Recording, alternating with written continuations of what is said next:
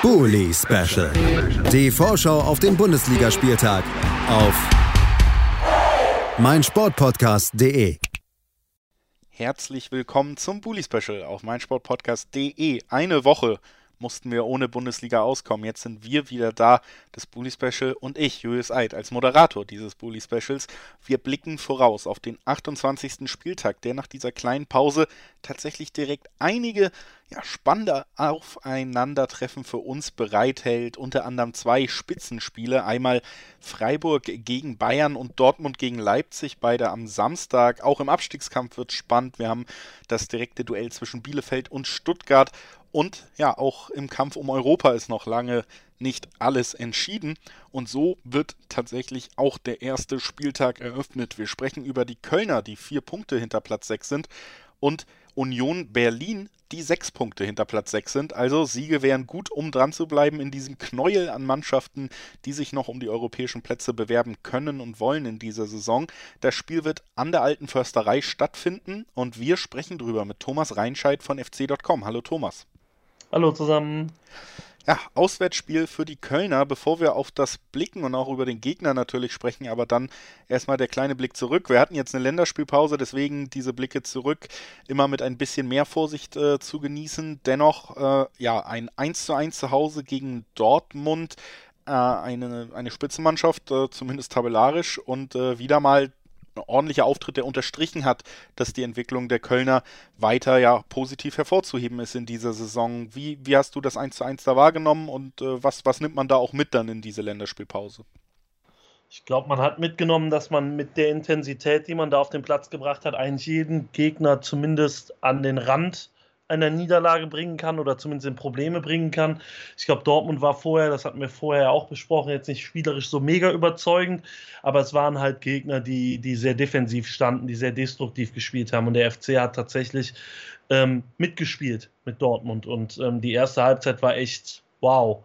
Das hat Spaß gemacht zuzugucken von beiden Seiten, aber halt äh, als FC-Fan so eine Leistung äh, von seiner Mannschaft mal zu sehen, das ist echt ähm, eine starke Sache gewesen.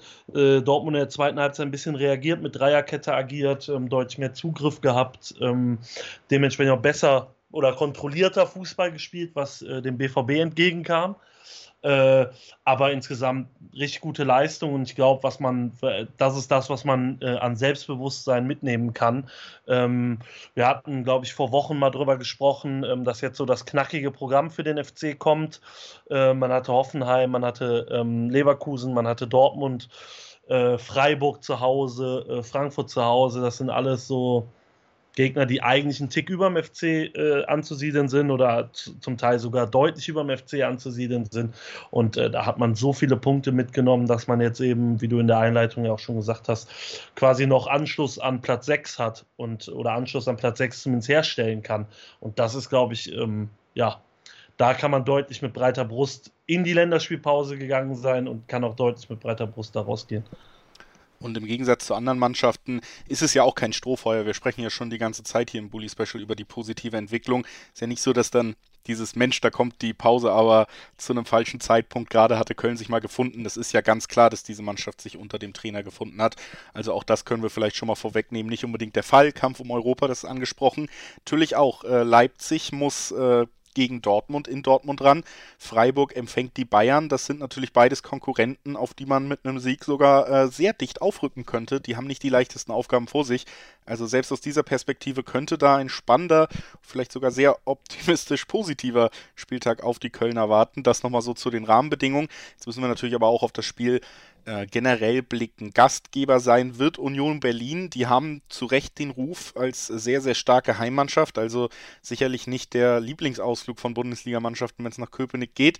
Aber die sind so seit Ende Januar nicht mehr wirklich stark unterwegs. Nur ein Sieg gab es da und ansonsten konnte man äh, nicht mehr die drei Punkte einfahren, fällt deswegen auch nach und nach zurück und eine weitere Niederlage jetzt würde, ja, ich glaube, das Rennen nach oben aus Union sich dann doch schon beenden. Also auch da steht einiges auf dem Spiel. Die Form ist allerdings nicht ansatzweise so gut gewesen zuletzt wie bei den Kölnern. Wie blickst du auf den Gegner?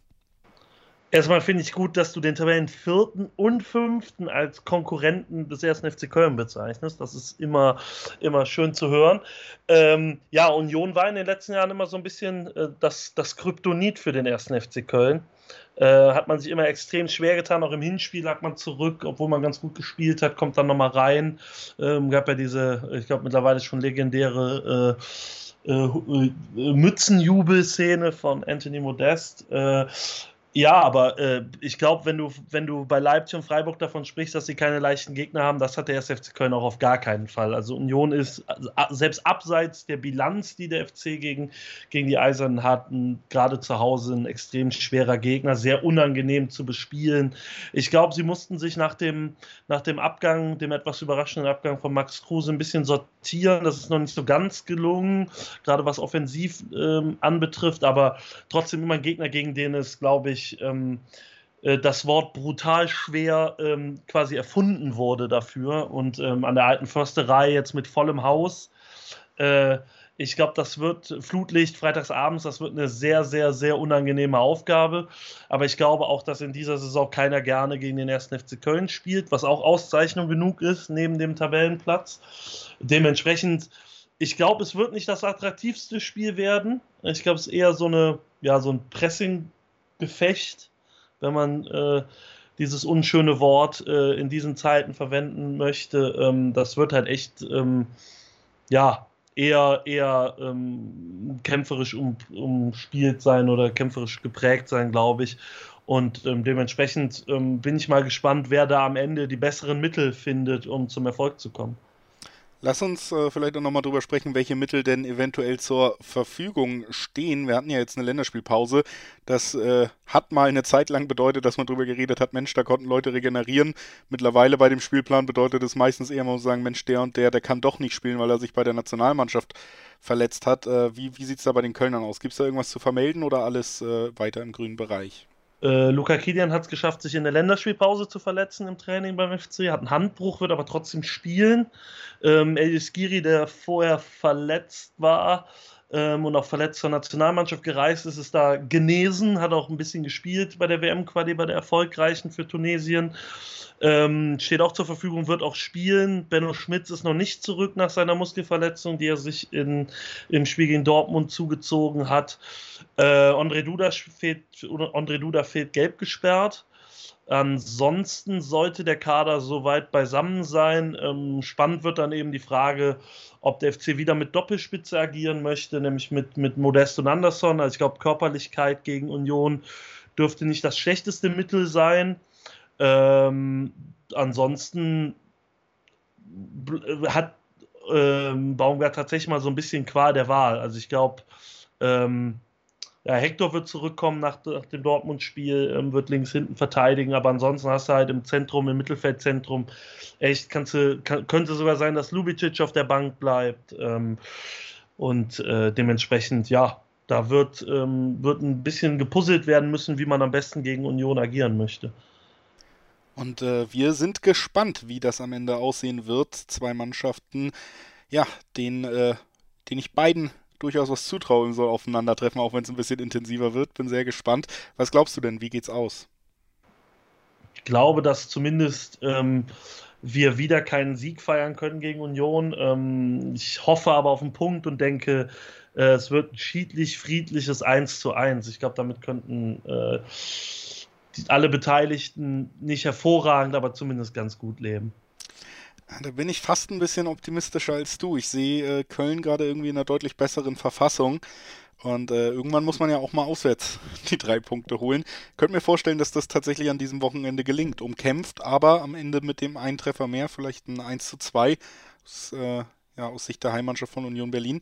Das ist mein Tipp und ich bedanke mich bei Thomas Reinscheid von fc.com, dass er heute bei uns war. Danke dir, Thomas. Immer gerne, danke für die Einladung. Und wir, liebe Hörerinnen und Hörer, ich habe es ja schon in der Anmoderation gesagt, äh, machen natürlich weiter mit einem sehr schön vollgepackten Spieltag. Viele spannende Partien, acht an der Zahl warten noch auf uns und ihr müsst nur dranbleiben, dann bekommt ihr die Vorschau auf jede einzelne. Bis gleich. Herzlich willkommen zurück zum Bully Special auf meinsportpodcast.de. Eben gerade, da haben wir über Union Berlin und die Kölner gesprochen zum Start in den 28. Spieltag. Und jetzt geht es direkt in eine spannende Partie am unteren Tabellenende. Arminia Bielefeld empfängt den VfB Stuttgart.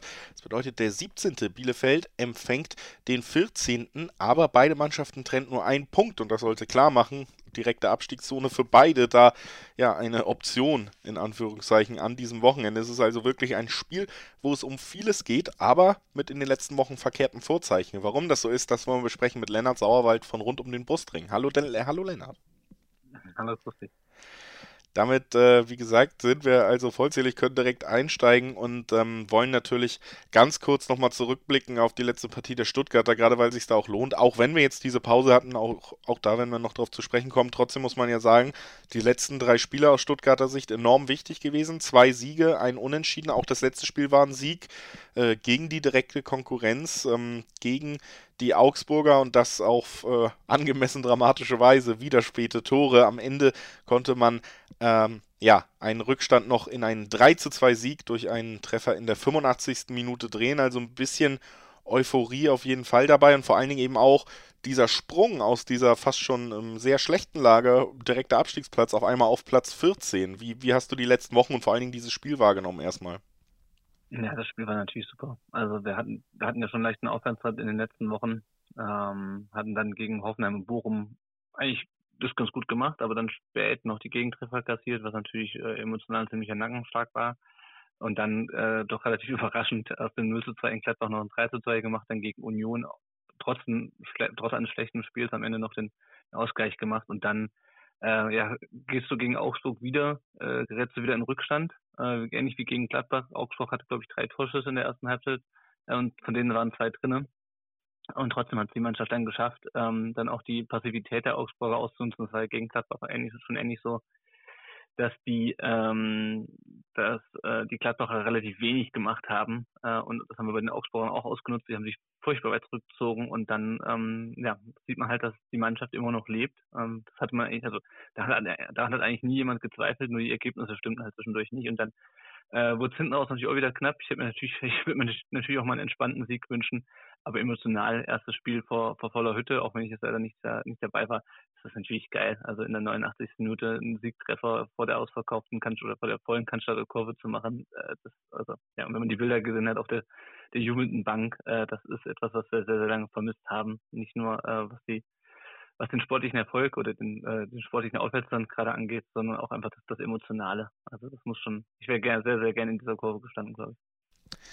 Ja, und das ist äh, natürlich an sich diese Entwicklung der letzten Spiele eine sehr positive Entwicklung, gerade im Abstiegskampf, Momentum, auch die Überzeugung, dass man spät noch Punkte holen kann der, der Trend ist der Freund, sagt man ja, so eingedeutscht, äh, Hype. Aber ähm, jetzt hatten wir natürlich die Länderspielpause, deswegen aus Stuttgarter Sicht vielleicht auch erstmal die Frage, äh, zu einem schlechten Zeitpunkt, gerade wo man so ein bisschen ins Rollen gekommen äh, ist, hast du das Gefühl, das könnte, könnte das schneller so ein bisschen in Stocken bringen wieder, wenn man jetzt eben nicht direkt anschließen konnte, sondern eine Woche warten musste? Hm, weiß ich nicht, es ist, ist es schwierig. Also ich klar, es kann natürlich sein, dass diese Länderspielpause jetzt den Negativtrend bei, bei Bielefeld ein bisschen gestoppt hat, zumindest im Kopf und bei uns äh, den Positivtrend ein bisschen, aber wir trainieren, also ich, beispielsweise war Taro Endo, nachdem sich Japan für die äh, für die WM qualifiziert hat, ist er schon seit Montag wieder im Training. Ähm, die anderen sind, glaube ich, auch seit gestern wieder wieder alle da in Stuttgart. Ähm, und ich glaube, dass die sich ähm, haben auch teilweise Erfolgserlebnisse gefeiert, nicht alle. Verschak Leitsch hat sich, glaube ich, nicht qualifiziert mit Österreich für die, für die, für die WM. Ähm, aber ich glaube jetzt nicht, dass das, dass das so einen großen Unterschied macht. Ähm, weil das ist einfach eine Entwicklung, die es über mehrere Spiele ging. Ähm, und auch über einen längeren Zeitraum. Also das ist ja quasi seit März, ich glaube, wir sind Dritter in der März-Tabelle, hat irgendein, irgendeine Internetseite äh, ausgerechnet. Ich kann mir nicht vorstellen, dass das jetzt plötzlich das Momentum äh, das kom komplett weg sein sollte. Die Mannschaft weiß, was sie kann. Die Mannschaft muss halt hat Waldemar Anton, glaube ich, auch die Woche in einem Interview gesagt, die Mannschaft muss halt konzentrierter zu Werke gehen. Also gerade dieses zweite Gegentor gegen Augsburg darf halt nie fallen. Ähm, und du darfst halt nicht immer so früh in Rückstand geraten, weil du hast halt nicht mehr die Garantie, dass du dann auch, ähm, dass du dann auch das Spiel drehst. Ähm, das ist jetzt zweimal so gelaufen, aber ich würde jetzt gerade aussetzen, nicht davon ausgehen, dass es auch ein drittes Mal funktioniert. Deswegen hoffe ich einfach, dass wir da ähm, früh in Führung gehen. Ähm, und ähm, ja, genau die Bielefelder, da hast du ja eben schon eine ganz äh, schöne ja, Überleitung geliefert. Bei denen sind die Vorzeichen oder der Trend eben umgekehrt als bei den Stuttgartern. Vor ein paar Wochen haben wir quasi ja andersrum über die Mannschaften geredet, aber während Stuttgart jetzt in den letzten drei Spielen eben punkten konnte, Bielefeld seit äh, vier Spielen nur Niederlagen und was da eben auch besonders ins Gewicht fällt, wenn man drauf guckt, ist, dass in diesen Spielen jeweils kein Tor erzielt werden konnte. Also wir haben da wirklich ja die Situation, dass die Arminia sich bei ihrem Angriffsspiel enorm schwer tut, war über weite Strecken der letzten Saison immer schon so ein Thema, aber Jetzt gerade hat es sich gerecht und diese torlosen Niederlagen, die haben eben auch dazu geführt, dass man jetzt selber auf einmal auf dem direkten Abstiegsplatz steht und man hat schon das Gefühl, im Gegensatz dazu, dass man es bis jetzt immer recht ruhig moderieren konnte, dass bei Bielefeld gerade so ein bisschen der Krisenmodus angegangen ist, in dem Stuttgart sich natürlich schon seit, seit längerer Zeit befindet und aus dem man sich vielleicht zumindest emotional mit diesen guten Ergebnissen und auch der Art der Spiele so ein bisschen wieder befreien konnte. Also wir haben schon eben diese von mir anmoderierten umgekehrten Umstände vor diesem Spiel. Wie blickst du denn auf den kommenden Gegner? Ist das, ja, gerade wenn du sagst, ähm, oder ich finde selber, erstmal aus meiner Sicht, Stuttgart sieht man ja schon immer auch das offensive, das spielerische Potenzial, da immer in der Lage zu sein, ein Tor zu erzielen. Das Problem ist dann auch oft, wenn man eben nicht achtsam ist, das zweite Tor noch kassiert, so wie du es angesprochen hast, man macht es sich dann auch selber schwer. Wenn man jetzt eine Mannschaft hat, die sich selber schon offensiv so schwer tut wie die Bielefelder, ist das natürlich irgendwie schon fast ein Startvorteil. Wie blickst du da drauf? Ja, also ich, ich bin mal gespannt. Ich war auch bei, bei Augsburg ähm, vorsichtig, weil äh, es sind beides unangenehme Gegner. Das haben wir in der Hinrunde gemerkt. Wir haben, glaube ich, von den letzten Spielen gegen Bielefeld nur sehr wenige gewonnen. Auch in der zweiten Liga ähm, hat es nicht für, für sie gereicht. Ähm, und auch letztes Jahr haben wir, glaube ich, nur eine von beiden Spielen gewonnen. Ich weiß, bin mir nicht mehr sicher. Auf jeden Fall, ähm, das ist ein unangenehmer Gegner. Ähm, die haben, ähm, auch wenn sie in der letzten Zeit nicht so erfolgreich waren, die ja, die haben diese mannschaftliche Geschlossenheit trotzdem, trotzdem, glaube ich. Und ja, also ich traue dem Braten immer noch nicht so ganz. Ich warte immer noch drauf, dass wir jetzt doch wieder einen Rückfall erleiden. Ich meine, wie gesagt, das war ja auch gegen Augsburg, wir haben die ja nicht mit 4 an die Wand gespielt. Ja? Wir haben uns echt, wir standen, lagen zur Halbzeit 2-1 hinten. Letzten Endes war, war der Sieg verdient. Aber wir haben es trotzdem uns nicht besonders geschickt in der, und clever in der ersten Halbzeit angestellt. Und ich könnte mir schon vorstellen, dass das Bielefeld jetzt äh, uns das Leben sehr, sehr schwer macht und wir dann halt, dass uns das noch nicht gelingt. Ich, mein Vertrauen ist größer als in den Wochen davor. Ähm, aber es ist alles so eng da beieinander. Da unten klar sind die Bielefelder jetzt auf den äh, 17. Platz abgefallen. Aber äh, ich sag mal, bis auf Fürth ist da noch keiner aus der Verlosung raus. Bis halt so, äh, ich glaube, wir sind jetzt 14.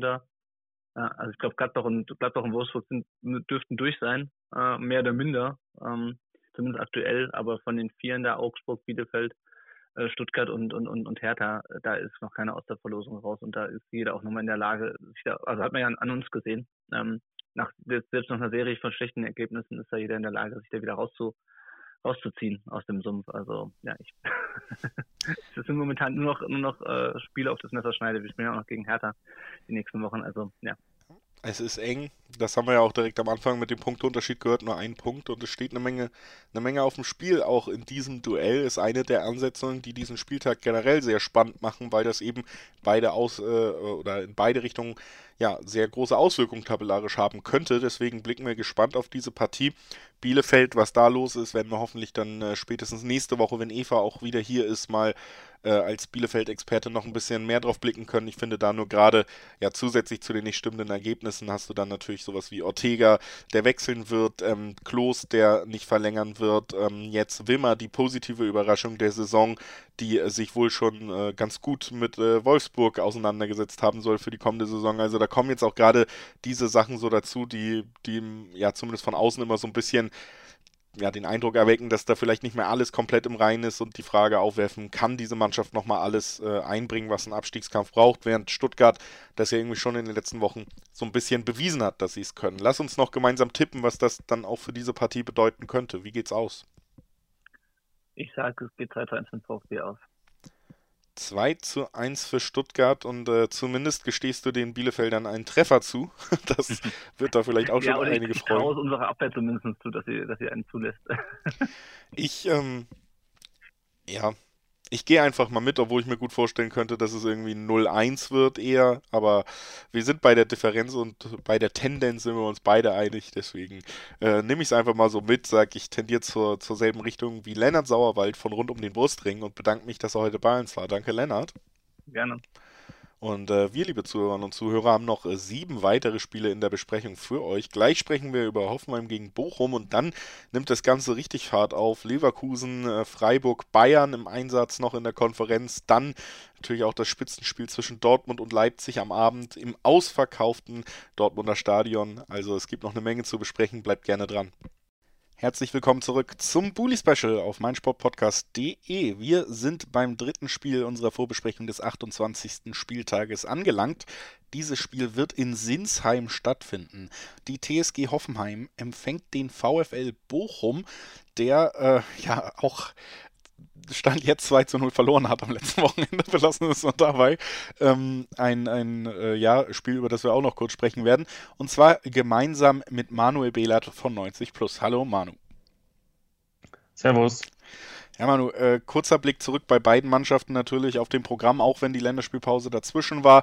Wir haben äh, bei Hoffenheim einen äh, wieder mal ja, kompletten Ausreißer nach unten erlebt. Eine Mannschaft, die ja eigentlich in dieser Saison sehr gut unterwegs ist, wo man auch dann das Gefühl hatte, gut, sie haben vielleicht sogar dieses Fahrstuhlmannschaft oder äh, Achterbahnfahrt so ein bisschen beendet. Dann gab es gute Auftritte zu Beginn des Jahres und trotzdem Niederlagen und jetzt auch wieder so einen unerklärlichen Auftritt fast. 3 zu 0 gegen Hertha BSC verloren, drei Standardgegentore Tore, selber kein Tor erzielt. Ähm, ja, ist das einfach wenig aussagekräftig über das Leistungsvermögen der Hoffenheimer oder muss man diese Ausreißer einfach echt äh, einfach weiterhin einkalkulieren, wenn es um die TSG geht? Ja, das ist schwierig zu sagen. Also es war ähm, nicht nur so, dass sie drei Standardgegentore kassiert haben, sondern sie haben wirklich drei Standardgegentore nach exakt dem gleichen Muster kassiert. Also das ist schon, das war schon beeindruckend. Ähm, ich glaube, dass es, wenn man die letzten Wochen so komplett betrachtet, also auch das Spiel gegen Bayern oder das schwere Auswärtsspiel in Köln oder das Heimspiel auch gegen Stuttgart, dass das wirklich ein, ähm, ein Ausrutscher war, von dem ich nicht ausgehe, dass der sich in den nächsten Wochen wiederholt. Ähm, mit Bochum und Fürth sind die nächsten beiden Heimspiele ähm, ver vermeintlich leicht. Ich glaube schon, dass Hoffenheim sich da wieder stabilisieren wird. Ähm, vor allem finde ich nicht dass sie besonders instabil sind. Also auch in der letzten Saison hatten sie so ein Spiel drin, wo sie auf Schalke völlig untergingen. Es war eine ähnliche Ausgangssituation. Äh, es passiert ab und zu mal Teams, die nicht so zu 100% stabil sind, ähm, passiert es eben manchmal, dass sie so einen kompletten Totalausfall haben. Da haben auch Spieler, die sonst, ähm, David Raum hat Flanken geschlagen, ähm, die fürchterlich waren. Also er hat so viele Flanken ins Nichts geschlagen, wenn ich mich da recht erinnere. Ähm, das habe ich selten gesehen von ihm. Also es war bei, bei Hoffenheim ähm, ging wirklich fast gar nichts und bei Hertha ähm, war die Effizienz eben da. Deswegen ähm, glaube ich, dass es jetzt mit, dem, mit der Länderspielpause auch schon wieder vergessen ist. Das also die Ausgangslage bei den Gastgebern. Die Gäste, wie gesagt, die durften ihr Spiel nicht beenden. Da war nach rund 70 Minuten Schluss. Man lag 2 zu 0 gegen Gladbach zurück. Generell können wir ja mal so ein bisschen die Tabellensituation jetzt äh, mit reinnehmen bei diesem Aufeinandertreffen. Bochum steht im Tabellenmittelfeld, ist äh, sechs Punkte vom Relegationsplatz entfernt. Also wenn man weiter, sagen wir halbwegs seriös die Saison zu Ende bringen sollte, stehen die Chancen gut, dass man da gar nicht mehr unbedingt ganz unten reinrutscht und als Aufsteiger die Klasse hält. Auf der anderen Seite haben wir mit Hoffenheim die Mannschaft, die gerade auf Platz 6 steht. Vier Punkte vor den Kölnern, sechs vor Eintracht äh, Frankfurt noch. Also so der letzte Verein in diesem Bündel da oben zwischen 3 und 6, die gute Chancen auf europäisch haben, leichte Chancen noch auf die Champions League.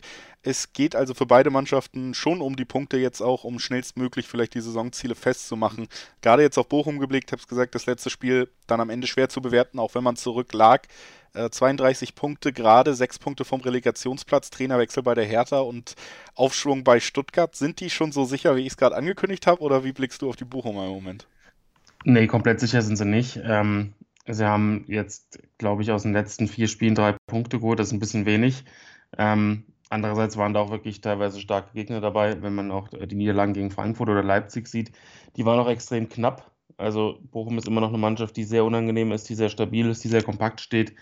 Ähm, die lassen in den letzten Wochen sehr wenig zu, sind auch im Pokal sehr unglücklich rausgeflogen. Ähm, und vor allem haben sie noch die zwei Heimspiele gegen Augsburg und Bielefeld, wo sie es ja komplett selbst in der Hand haben, das Ding für sich zu entscheiden. Also ich bin jetzt in Hoffenheim, dann haben sie ähm, Leverkusen zu Hause. Das sind Spiele, wenn du da ein, zwei Punkte mitnimmst, ist das völlig in Ordnung.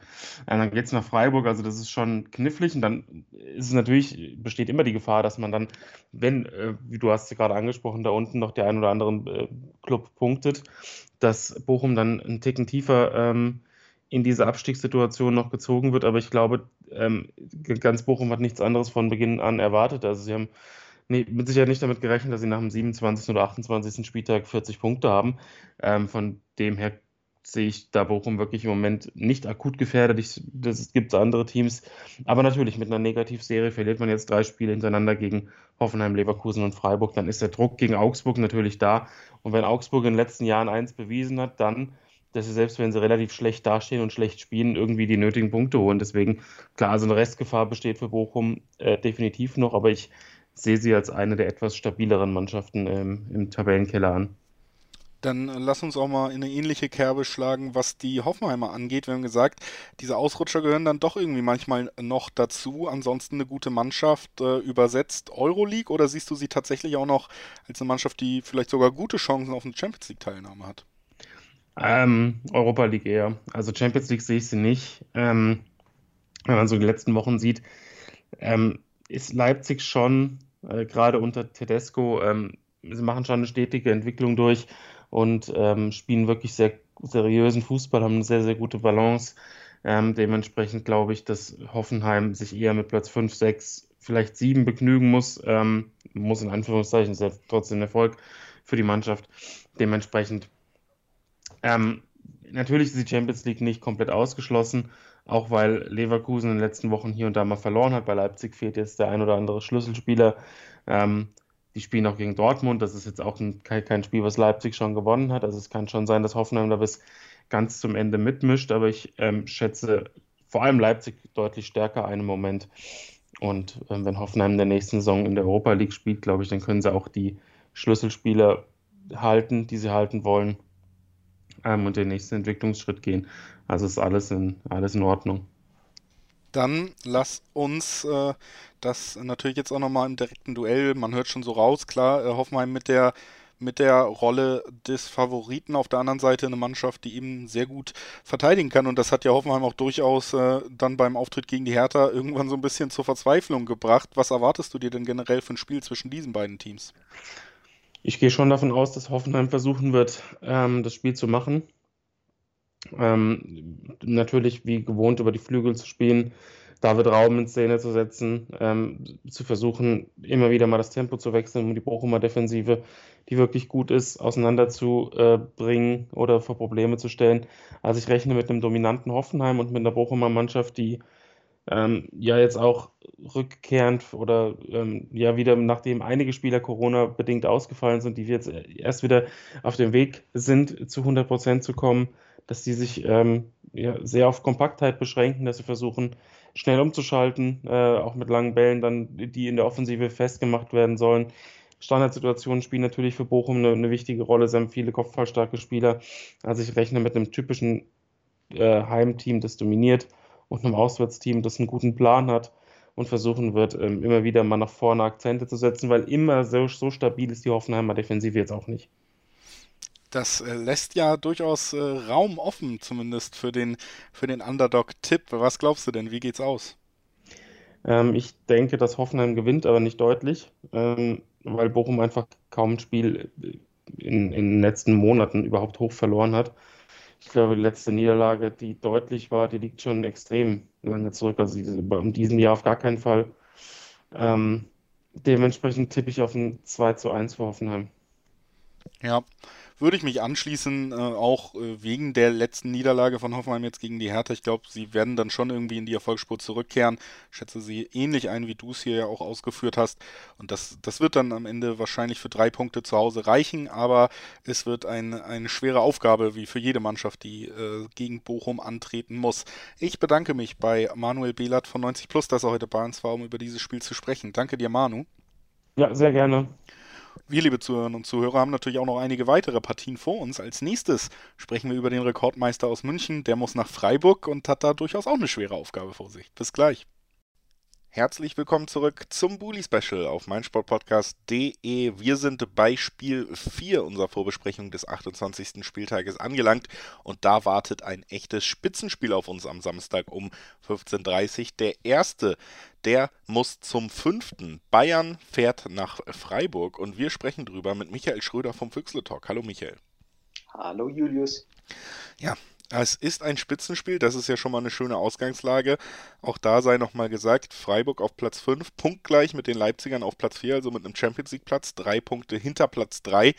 Dann kommt dieser Sprung nochmal, Dortmund, Bayern so ein bisschen enteilt. Die Bayern, das werden jetzt die Gäste sein, aber trotzdem, es ist ein ja, es ist ein Spitzenspiel, oberes Tabellendrittel auf jeden Fall und gerade für die Freiburger gilt es ja noch auszuspielen, wo man dann vielleicht sich in der nächsten Saison befindet. Wir haben zuletzt vor der kleinen Länderspielpause ein 0 zu 0 gegen Fürth gesehen, das eher eins der enttäuschenderen Ergebnisse, gerade wenn man jetzt sagt, punktgleich mit den Leipzigern wäre da natürlich der Sprung auf den Champions League Platz durchaus möglich gewesen gegen den 18. Ähm, ganz kurzer Rückblick vielleicht darauf, bevor wir dann eher drauf gucken, was so in der Länderspielpause passiert ist, weil es ja jetzt schon ein bisschen her ist, aber trotzdem nochmal dieses 0-0, ein kleiner Dämpfer. Er bohrt gerne in den Wunden. Nee, also erst Saison der Spitzenspiele äh, in der ersten Liga ist man gar nicht gewohnt als Freiburger. Ähm, und das Fürth-Spiel ist ein bisschen komisch. Also da kann ich mal teasen auf den Füchsle-Talk. Ja, es gibt eine neue Folge tatsächlich, man höre und staune. Da waren wir tatsächlich überraschenderweise einer Meinung. Das passiert öfter, aber bei dem Punkt hat es mich wirklich überrascht. Nach dem 0 zu 0 in Fürth ähm, war ich kurz geschaltet bei meinem Sport, äh, wie heißt es, Sportradio Deutschland, genau. Ähm, und die Kollegen haben gefragt, ja, wie geht's so? Und ich habe gesagt, ja, eigentlich alles gut so. 0-0 in Fürth ist eigentlich super. Ähm, man hätte gern gewonnen, klar, aber das muss man vielleicht erklären die Stimmung, die rührt einfach daher, in einer normalen Saison, der normale SC Freiburg fährt zum Tabellenletzten und verliert einfach, wenn es äh, darum geht, nach oben sich abzusetzen. Das ist einfach so drin im Blut, im Fanblut quasi. Deswegen hat man eigentlich mit gerechnet, dass da nicht viel geht. Ähm, es war dann 0 zu 0. Ähm, es war nicht die beste Saisonleistung, es war aber auch keine Vollkatastrophe. Man hat einfach gemerkt, dass äh, Chico Hüffler gefehlt hat äh, mit einem positiven Corona-Test. Ähm, und das ist was, was man ja, als SC Freiburg, egal wie man besetzt ist, immer sehr schwer ähm, ja, ersetzen kann, diesen Spieler. Der Motor, der einfach fehlt, das hat man einfach gemerkt bei dem Spiel mal wieder. Ich glaube, er hat siebenmal nicht gespielt in der Saison und sie haben siebenmal nicht gewonnen. So viel dazu. Es ist natürlich, wenn man auf die Tabelle guckt, genauso wie du sagst, wäre schön gewesen, aber das Leben ist, wie wir alle wissen, und alle noch schmerzlich geleitet, aber in den letzten zwei Jahren kein Konjunktiv. Deswegen ist so, wie es ist, ein Punkt in Fürth, freier Abend.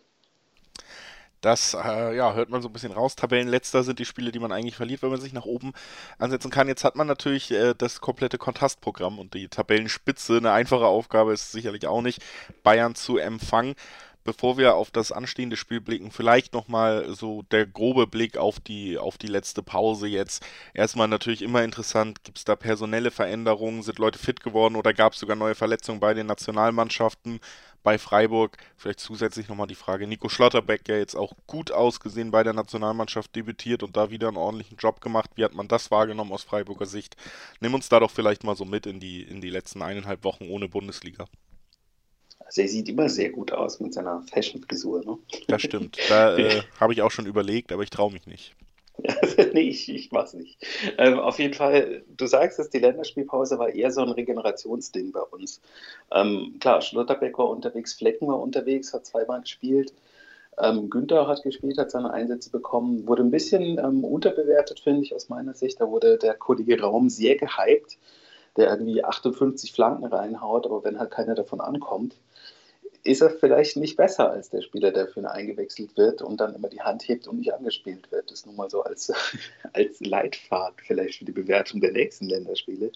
Ähm, und ansonsten war es so, man konnte sich einfach zu Hause regenerieren. Also ich habe äh, Chico Höfler schon angesprochen, da weiß man noch nicht genau, wie es aussieht. Ähm, der Verein hält sich da sehr bedeckt. Und auch äh, bei Kevin Schade sieht es wohl eher so aus, dass er nicht spielen kann äh, gegen die Bayern. Ansonsten ähm, sind tatsächlich die Spieler, soweit ich jetzt heute weiß, alle wieder fit zurückgekommen von den Nationalmannschaften. Man wird natürlich abwarten müssen, was die aktuellen Tests dann, wie üblich, man kennt das Spiel, ergeben. Ich hoffe aber einfach mal, dass das passt. Wir haben auch mal so ein bisschen durchgezählt. Wer hatte denn schon alles Corona in der Saison? Ähm, die Schlüsselpositionen sind quasi alle abgehakt, würde ich sagen. Ähm, deswegen ja, ist eine Lotterie. Man hofft es natürlich nicht. Man wünscht es keinem, auch keinem Gegner und hofft einfach, dass da die erste Elf äh, gegen die erste Elf des Gegners spielen kann am Wochenende. Die erste Elf des Gegners, die ist auf jeden Fall gut besetzt. Wie gesagt, die Bayern ja ähm, äh, immer gut unterwegs, auch in dieser Saison wieder stark auf Meisterschaftskurs, spätestens nachdem Dortmund am vergangenen Spieltag dann auch nochmal Punkte liegen lassen hat, ist ja auch so ein bisschen dieser Druck wieder raus aus dem Meisterschaftskampf, hat man das Gefühl, auch wenn es immer noch nur sechs Punkte sind und da kann natürlich was passieren.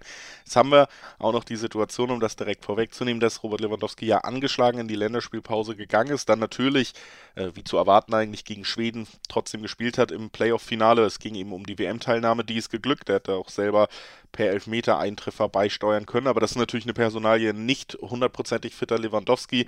So eine der Sachen, die die Bayern nicht wirklich kompensieren können, wenn das passieren sollte.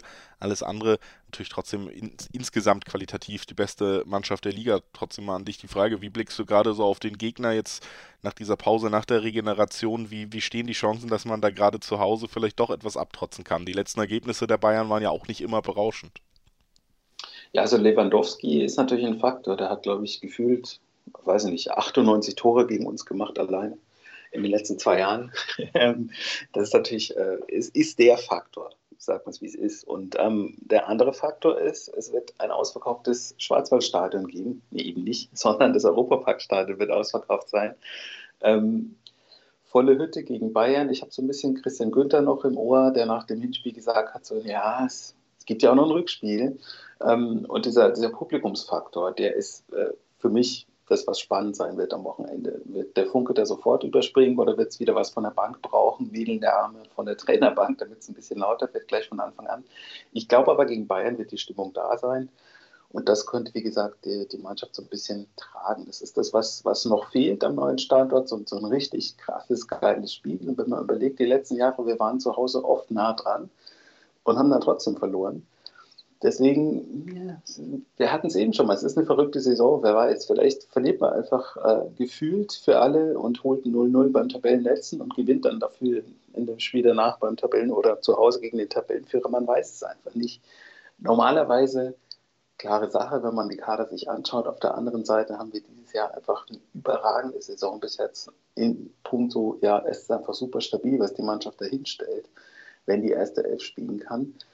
Ja, und Flecken, Schlotterbeck, Höfler wichtig, wie gesagt, dann Höhler, der vorne anläuft. Ähm, das ist einfach eine überragende Achse in der Saison. Ich habe eben eine Statistik gesehen, dass äh, Lukas Höhler der Spieler mit den meisten gewonnenen Zweikämpfen ist in der Bundesliga. Und auf Platz 5 ist dann schon Nico Schlotterbeck. Also das ist schon sehr impressive. Man muss auch erstmal gegen uns gewinnen. Aber ich glaube, das kann ich sagen, es wird keine von den beiden Mannschaften hoch gewinnen am Wochenende. Das wird tatsächlich ein, Spiel auf Augenhöhe mal vielleicht. Äh, und jetzt habe ich es wahrscheinlich gejinxt, aber ich bleibe trotzdem dabei. Ich glaube, so 50-50 so war es noch nie in den letzten Jahren was man bei den Münchnern ja öfter beobachten kann, wenn es äh, nicht so wahnsinnig leicht geht, äh, sich selber da durchzukombinieren, dass man da auch gern auf äh, Flankenspiel setzt. Äh, auch die Freiburger haben das ja durchaus drin. Vielleicht ist das ja irgendwie ein Count, der dann im Gegensatz zu den Toren nach oben geschraubt wird in diesem Aufeinandertreffen und wir sehen viele, viele Bälle, die in den, in den Strafraum geschlagen werden. Ich glaube auch, es könnte auf jeden Fall spannend werden. Deswegen bin ich natürlich besonders gespannt auch auf deinen Tipp jetzt noch in diesem Spitzenspiel am Samstag. Was glaubst du, wie geht's aus? Ich habe ein Bild gesehen unter der Woche von Harry Dechever. Deswegen tippe ich ein 3 zu 1 für den SC Freiburg. 3 zu 1 für die Freiburger, tippt Michael Schröder vom Füchse Talk. Mein Tipp ist ein 1 zu 1. Könnte mir tatsächlich auch vorstellen, dass Bayern irgendwie doch mal wieder diese Punkte liegen lässt. Gerade weil Dortmund dann später spielt und dann alles hingelegt ist dafür, dass es zwei Stunden Spannung gibt, bevor Dortmund enttäuscht. Also das würde ja sehr gut immer in diesen Ablauf passen aus meiner Sicht. Ähm, ja, ich, ich tippe ein 1-1 und damit sind wir uns zumindest einig, dass nicht unbedingt der große Favorit hier gewinnt. Und das ist ja schon eine schöne Ausgangslage direkt zum Start zurück nach der Länderspielpause. Ich bedanke mich bei Michael Schröder, dass er heute bei uns war. Danke dir, Michael. Ich danke dir. Ja, vielen Dank, gerne, immer. Und äh, wir, liebe Zuhörerinnen und Zuhörer, hören uns noch mit fünf weiteren Spielen wieder. Dafür müsst ihr einfach nur dranbleiben. Dann geht es gleich weiter mit der nächsten Partie und zwar der zwischen Bayer Leverkusen. Auch immer noch interessant im Kampf um die Champions League Plätze, gerade wenn wir über einen möglichen Freiburger Punktgewinn sprechen. Die müssen gegen, ja, ein wiederbelebtes Magat Hertha ran. Also, wir sind gespannt. Bis gleich. Herzlich willkommen zurück zum Bully Special auf meinsportpodcast.de. Wir sind beim fünften Spiel unserer Besprechung angelangt am 28. Spieltag und sprechen über ein Spiel in Leverkusen. Dort zu Gast sein wird die Hertha aus Berlin und dafür zu Gast, ja, sie haben am letzten Spieltag gewonnen, deswegen traut er sich mal wieder her. Marc Schwitzky von Hertha Base. Hallo. Also den Vorwurf lasse ich mir nicht gefallen.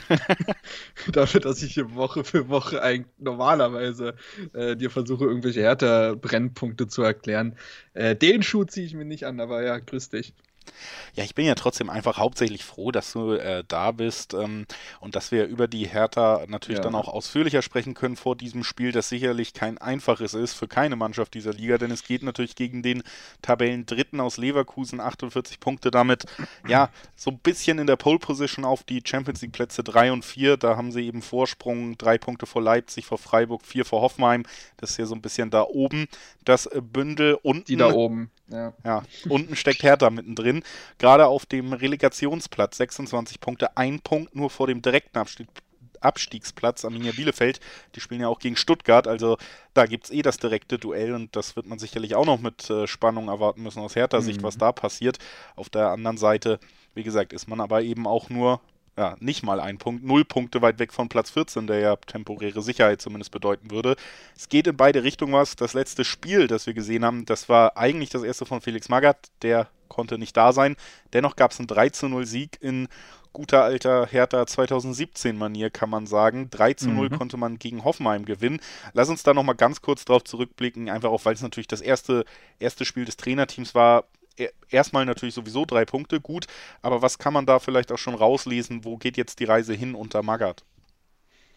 Ja, also das war tatsächlich wie 2017 drei Freischüsse von Plattenhardt, unter anderem Tor von Niklas Stark. Da hat es nur noch gefehlt, dass er jetzt Stürmertrainer Stürmertrainer Ibišević einwechseln und der auch nochmal netzt.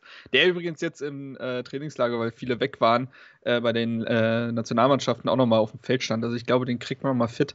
Aber nee, jetzt mal im Ernst. Ähm, ja, also das war das erste Spiel von Margaret äh, Fotheringham, in dem Fall nur Fotheringham, Fossi, wie er jetzt genannt wird, und hatte diese, dieses Dardai-eske, bloß ohne Paul Dardai an der Seitenlinie. Das waren 4-1, 4-1 auch wenn Fotheringham auf der PK gemeint hat, ihm wäre jetzt die Formation jetzt gar nicht so wichtig gewesen und er da jetzt eher nicht so drauf geachtet.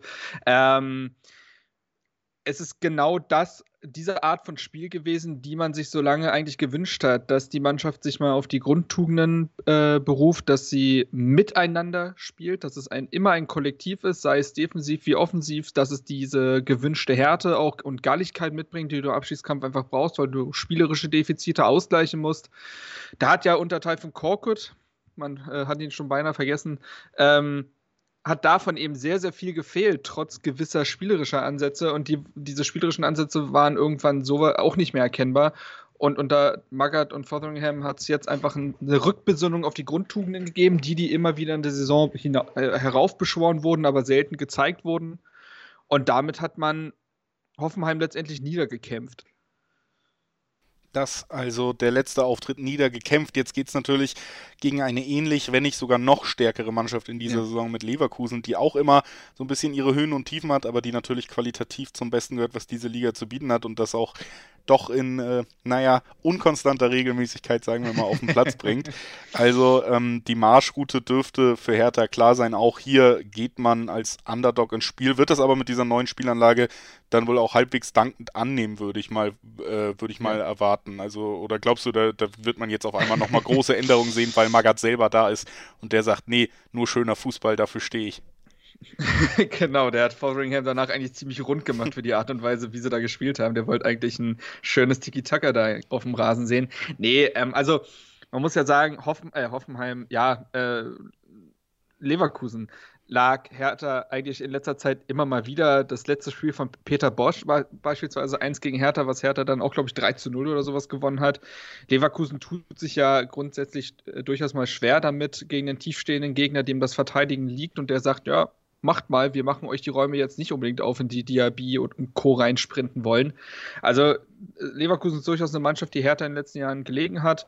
Ähm, und jetzt muss man ja auch bei Leverkusen bittererweise feststellen, dass sich da ein, einige Schlüsselspieler verletzt haben. Ne? Also Florian Wirz, Adli, Schick ist schon länger verletzt, Frimpong. Das sind schon wichtige Stützen, ähm, die da, glaube ich, auch einfach in diesem Knacken von Defensivreihen wichtig gewesen wären. Besonders so ein Wirz mit seinen Schnittstellenpässen. Die fehlen natürlich.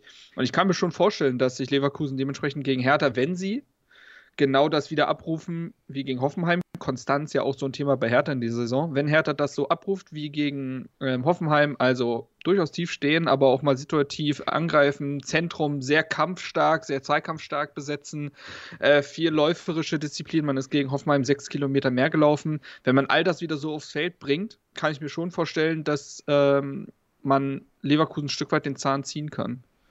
Also was man festhalten muss nach einem Auftritt unter Magath schon, es hat sich so ein bisschen diese Grundstimmung wieder geändert und man kann sich jetzt tatsächlich ja. schwer vorstellen, zumindest aus meiner Sicht, dass es dann wieder jetzt so eine sehr hohe Niederlage gegen besseren Gegner wird, sondern man hat schon das Gefühl, okay, da, da wird jetzt nochmal wirklich diese Grundtugend nicht nur in den Vordergrund gestellt, sondern das könnte tatsächlich diesmal auch klappen. Man muss natürlich aufpassen, ne? Es war jetzt ein Spiel, unter Felix Magath. Ähm, das muss man sagen, ist natürlich so perfekt aufgegangen, wie man sich nur wünschen konnte. Auch Tore nach Standards sind schön und sind auch eine Fähigkeit oder eine Stärke, die Hertha in den letzten Jahren hat vermissen lassen. Und wenn die jetzt im Abschießkampf wiederkommt, ideal, weil es dann oft auch damit man gewisse spielerische Defizite ausgleichen kann. Ähm, man hat aber auch eine Hoffenheimer Mannschaft erlebt, die einfach keinen guten Tag hatte, so ehrlich muss man sein. Man hat sie dann auch nicht mehr reinkommen lassen das spricht dann wieder für Hertha. Trotzdem, wenn Hoffenheim einen überragenden Tag erwischt hätte, wenn Hoffenheim in Führung gegangen wäre, weiß ich nicht, wie diese Mannschaft reagiert hätte. Das, das sind natürlich Umstände, die für Hertha gepasst haben und die in den nächsten Wochen vielleicht mal auch nicht passen werden. Was passiert, wenn Leverkusen in Führung geht? Hat Hertha dann noch einen Plan B, wie man auch noch in so ein Spiel zurückkommen kann? Das sind sicherlich Fragen, die noch beantwortet werden müssen und die auch die Euphorie ein bisschen, ein bisschen bremsen sollten, weil es war jetzt ein Spiel.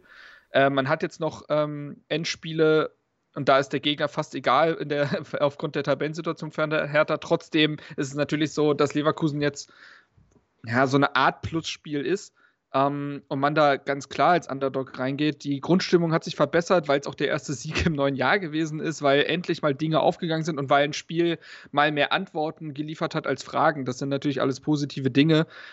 Und jetzt, wie gesagt, gilt es, diese Mannschaft ja, dieser Mannschaft eine Konstanz beizubringen. Und ich bin mal gespannt, was jetzt auch dieses, äh, dieses Trainingslager, was man jetzt ja nochmal einberufen hat, dahingehend machen kann. Ich glaube, es war ein guter Zeitpunkt, das zu machen. Es ist auch ein guter Ort, Hasewinkel.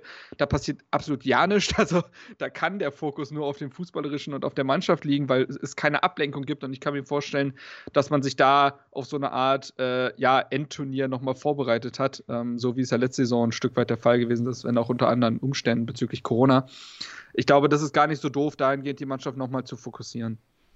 Dann lass uns, bevor wir tippen, auch nochmal Trainingslager, jetzt äh, Länderspielpause, natürlich noch einmal so das Update einholen. Was, mhm. was ist personell los? Ja, also es sieht bei Hertha jetzt mal so gut aus wie schon lange nicht mehr. Es gibt eigentlich bis auf ähm, Sona, der ne, nach dem Kreuzbandriss immer noch im Aufbautraining ist, gibt es eigentlich keinen Spieler, der äh, noch fehlt. Sogar Rüne Jahrstedt ist nach einem Jahr das muss man sich mal vorstellen. Nach einem Jahr hatte er erst ja eine relativ schwere Corona-Erkrankung, dann eine Knieverletzung, ist jetzt wieder im Training. Die Nationalspieler sind, soweit ich weiß, alle ohne größere Wehwehchen zurückgekommen. Boyata wohl ein bisschen angeknackst, aber jetzt auch nicht schlimm. Ähm, Jovetic ist wieder fit, das ist auch eine positive Nachricht. Der war ja in den letzten Wochen nicht da, davor aber sehr, sehr wichtig. Einzelne Spieler sollen sich jetzt auch in, diesem, in dieser Art Trainingslager auch positiv gezeigt haben. Vielleicht äh, profitieren die da auch nochmal vom Trainerwechsel. Und dementsprechend sieht es so, sieht es rein personell so gut aus wie lange nicht mehr. Ähm, was bei Hertha ja auch die Saison immer wieder ein Thema gewesen ist, dass man besonders die Abwehr immer wieder umstellen musste, weil es da Probleme gab. Ähm, wenn da jetzt Magath sich eine Achse aufbauen könnte für die letzten Saisonspiele, wäre das von großem Wert. Also personell sieht es ganz gut aus. Trainereffekt scheint noch nicht widerlegt, zumindest. Das können wir nach der ersten Woche oder nach dem ersten Auftritt unter Magath konstatieren. Aber ein schwerer Gegner. Was bedeutet das in Konsequenz fürs Ergebnis? Was glaubst du, wie geht's aus? Ja, also ich glaube tatsächlich, dass sich Leverkusen, die jetzt auch ein paar Nationalspieler unterwegs hatten, dass die sich gegen Hertha echt schwer tun könnten. Dass, ähm, ich glaube, diese Verletzungen, die werden schon wehtun. Ähm, und ich tippe auf ein, hm, ich sag mal, ein 1 zu 1 Hertha wird nicht ohne Gegentor bleiben, nachdem man jetzt einmal die Null wieder gehalten hat. Dafür ist Leverkusens Offensive dann doch wahrscheinlich zu stark.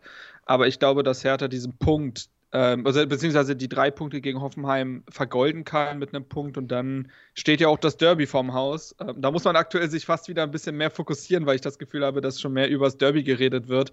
Aber da vorher noch ein gewisses Spiel gegen Leverkusen ist. Also wenn da der Fokus stimmt, dann kann ich mir aber vorstellen, dass Hertha da ähm, Leverkusen ein bisschen verzweifeln lässt, ohne selber zu glänzen. Es geht halt nur über das Kämpferische.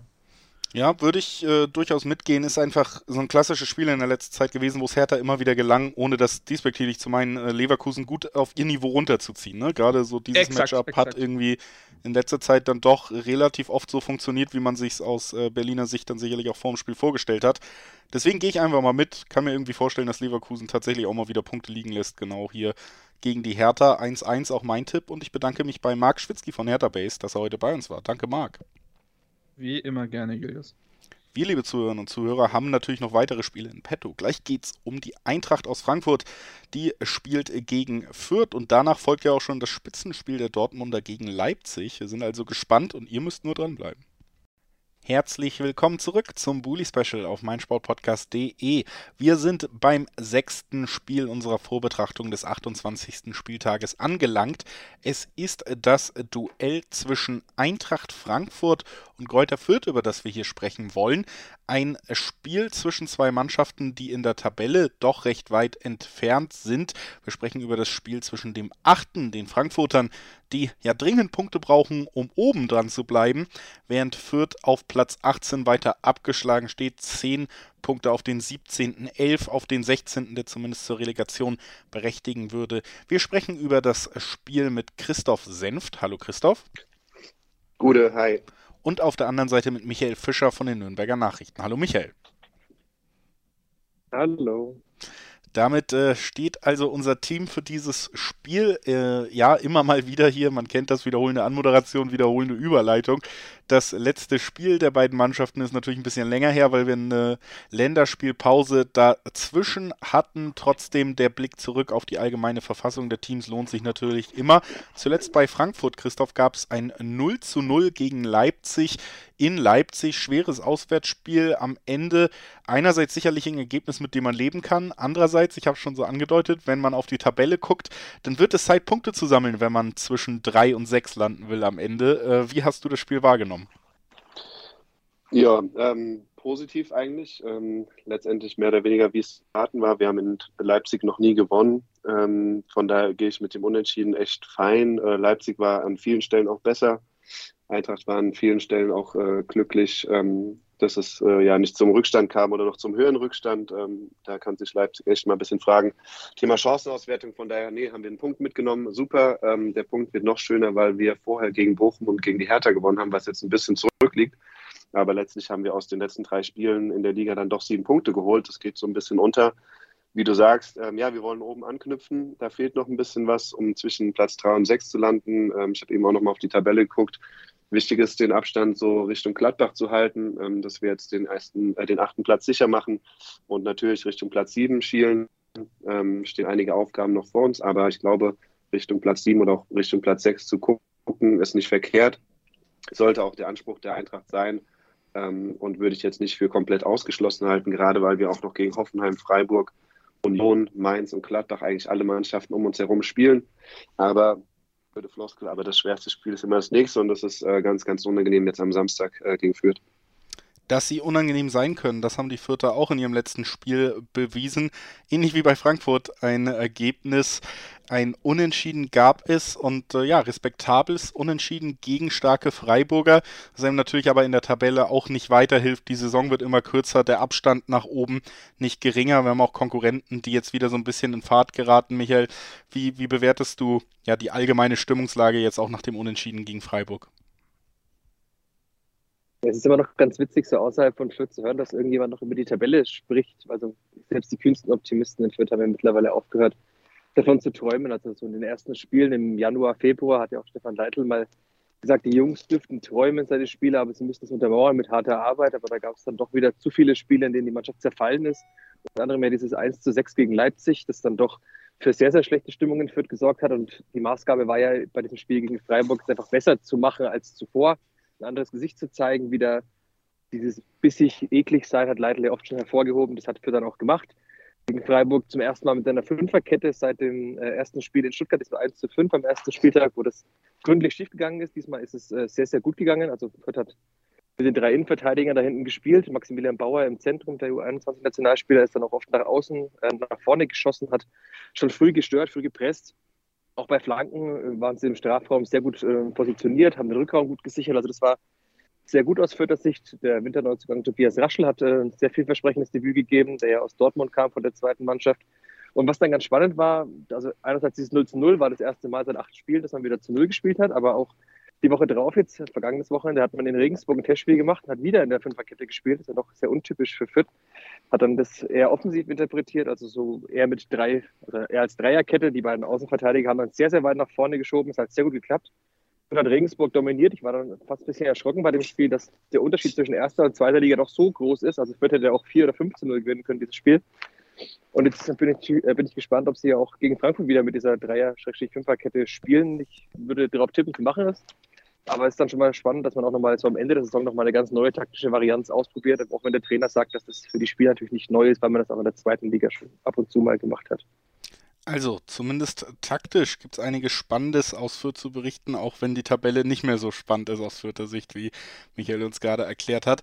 Tabelle spannend ist ja durchaus für Frankfurt noch so, wenn man äh, wieder Europa spielen will, dann sollte man tunlichst so viele Punkte wie möglich sammeln und auch die vermeintlichen Pflichtaufgaben wie gegen Fürth erledigen, Christoph. Jetzt ist trotzdem, und das hat Fürth ja auch gerade in der Rückrunde bewiesen, eine Mannschaft da, wo man schon den vollen Fokus benötigt, um hier die vollen Punkte mitzunehmen.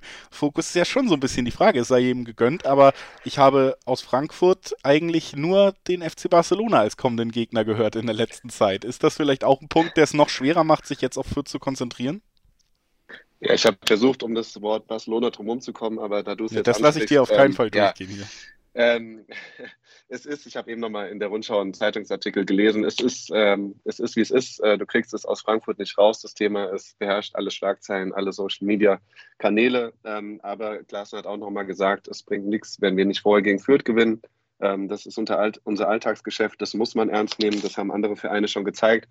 Wie wichtig es ist, Fürth ernst zu nehmen, trotz des Tabellenstandes. Wir haben es im Hinspiel erlebt, wie schwer wir uns getan haben. Wir haben äh, mit einem Last-Minute-Sieg glücklich gewonnen. Ähm, und es wird, wie gesagt, aufgrund der Thematik, die sich die nächsten zwei Wochen dann in Europa und hier in Frankfurt abspielen, ähm, schwierig sein, aber es wird, denke ich, nötig sein, äh, vollkommen fokussiert zu sein. Und ich glaube, Glasner wird auch entsprechend fuchsig reagieren oder vielleicht auch wechseln, wenn der eine oder andere dort ähm, entsprechend mit einer laschen Haltung rangeht.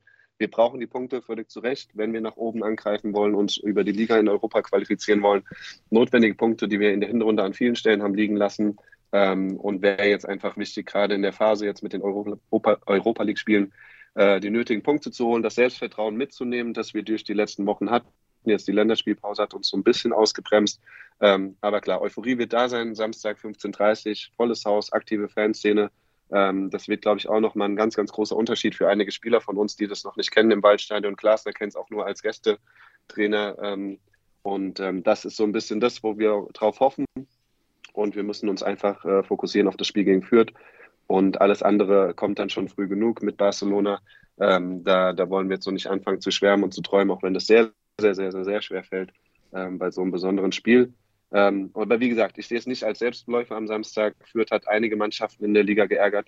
Wir waren selber Zeuge davon, wie schwer das sein kann. Aber ich bin optimistisch, äh, dass an einem Samstagnachmittag vor ausverkauftem Haus in Frankfurt die Eintracht die entsprechenden Punkte einfahren kann, wird oder mindestens mal sollte.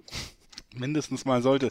Michael, äh, du hast ja schon die, die Umstellung nochmal taktisch angesprochen, auch ähm, dass man nicht wirklich mehr Richtung Klassenerhalt schielt. Ähm, ist das so etwas, was wir jetzt in den nächsten Wochen dann auch nochmal erwarten können, dass wirklich jetzt schon die Vorbereitung vielleicht auch losgeht auf die nächste Zweitligasaison, dass man sich taktisch ausprobiert, dass man aber auch vielleicht doch nochmal gänzlich anderen Spielern in der Startelf zum Beispiel eine Chance gibt? Ist das was, was du erwartest? Ganz witzig, dass du das jetzt fragst. Also die, diese Diskussion ist in Fürth auch schon aufgekommen, wenn man so ein bisschen äh, sich umgehört hat, ein bisschen umgeschaut hat an diesen digitalen Stammtischen in den Kommentarspalten. in den Foren und so weiter, dass man doch bitte jetzt die Saison nutzen sollte, um sich einzuspielen für die kommende Zweitligasaison. Ich habe da Stefan Neidl mal darauf angesprochen zuletzt und er war sehr genervt davon, weil er sagte, also es geht nicht darum, irgendwie sich einzuspielen, führt es in der Bundesliga, das ist was Besonderes, das betonen ja alle immer wieder.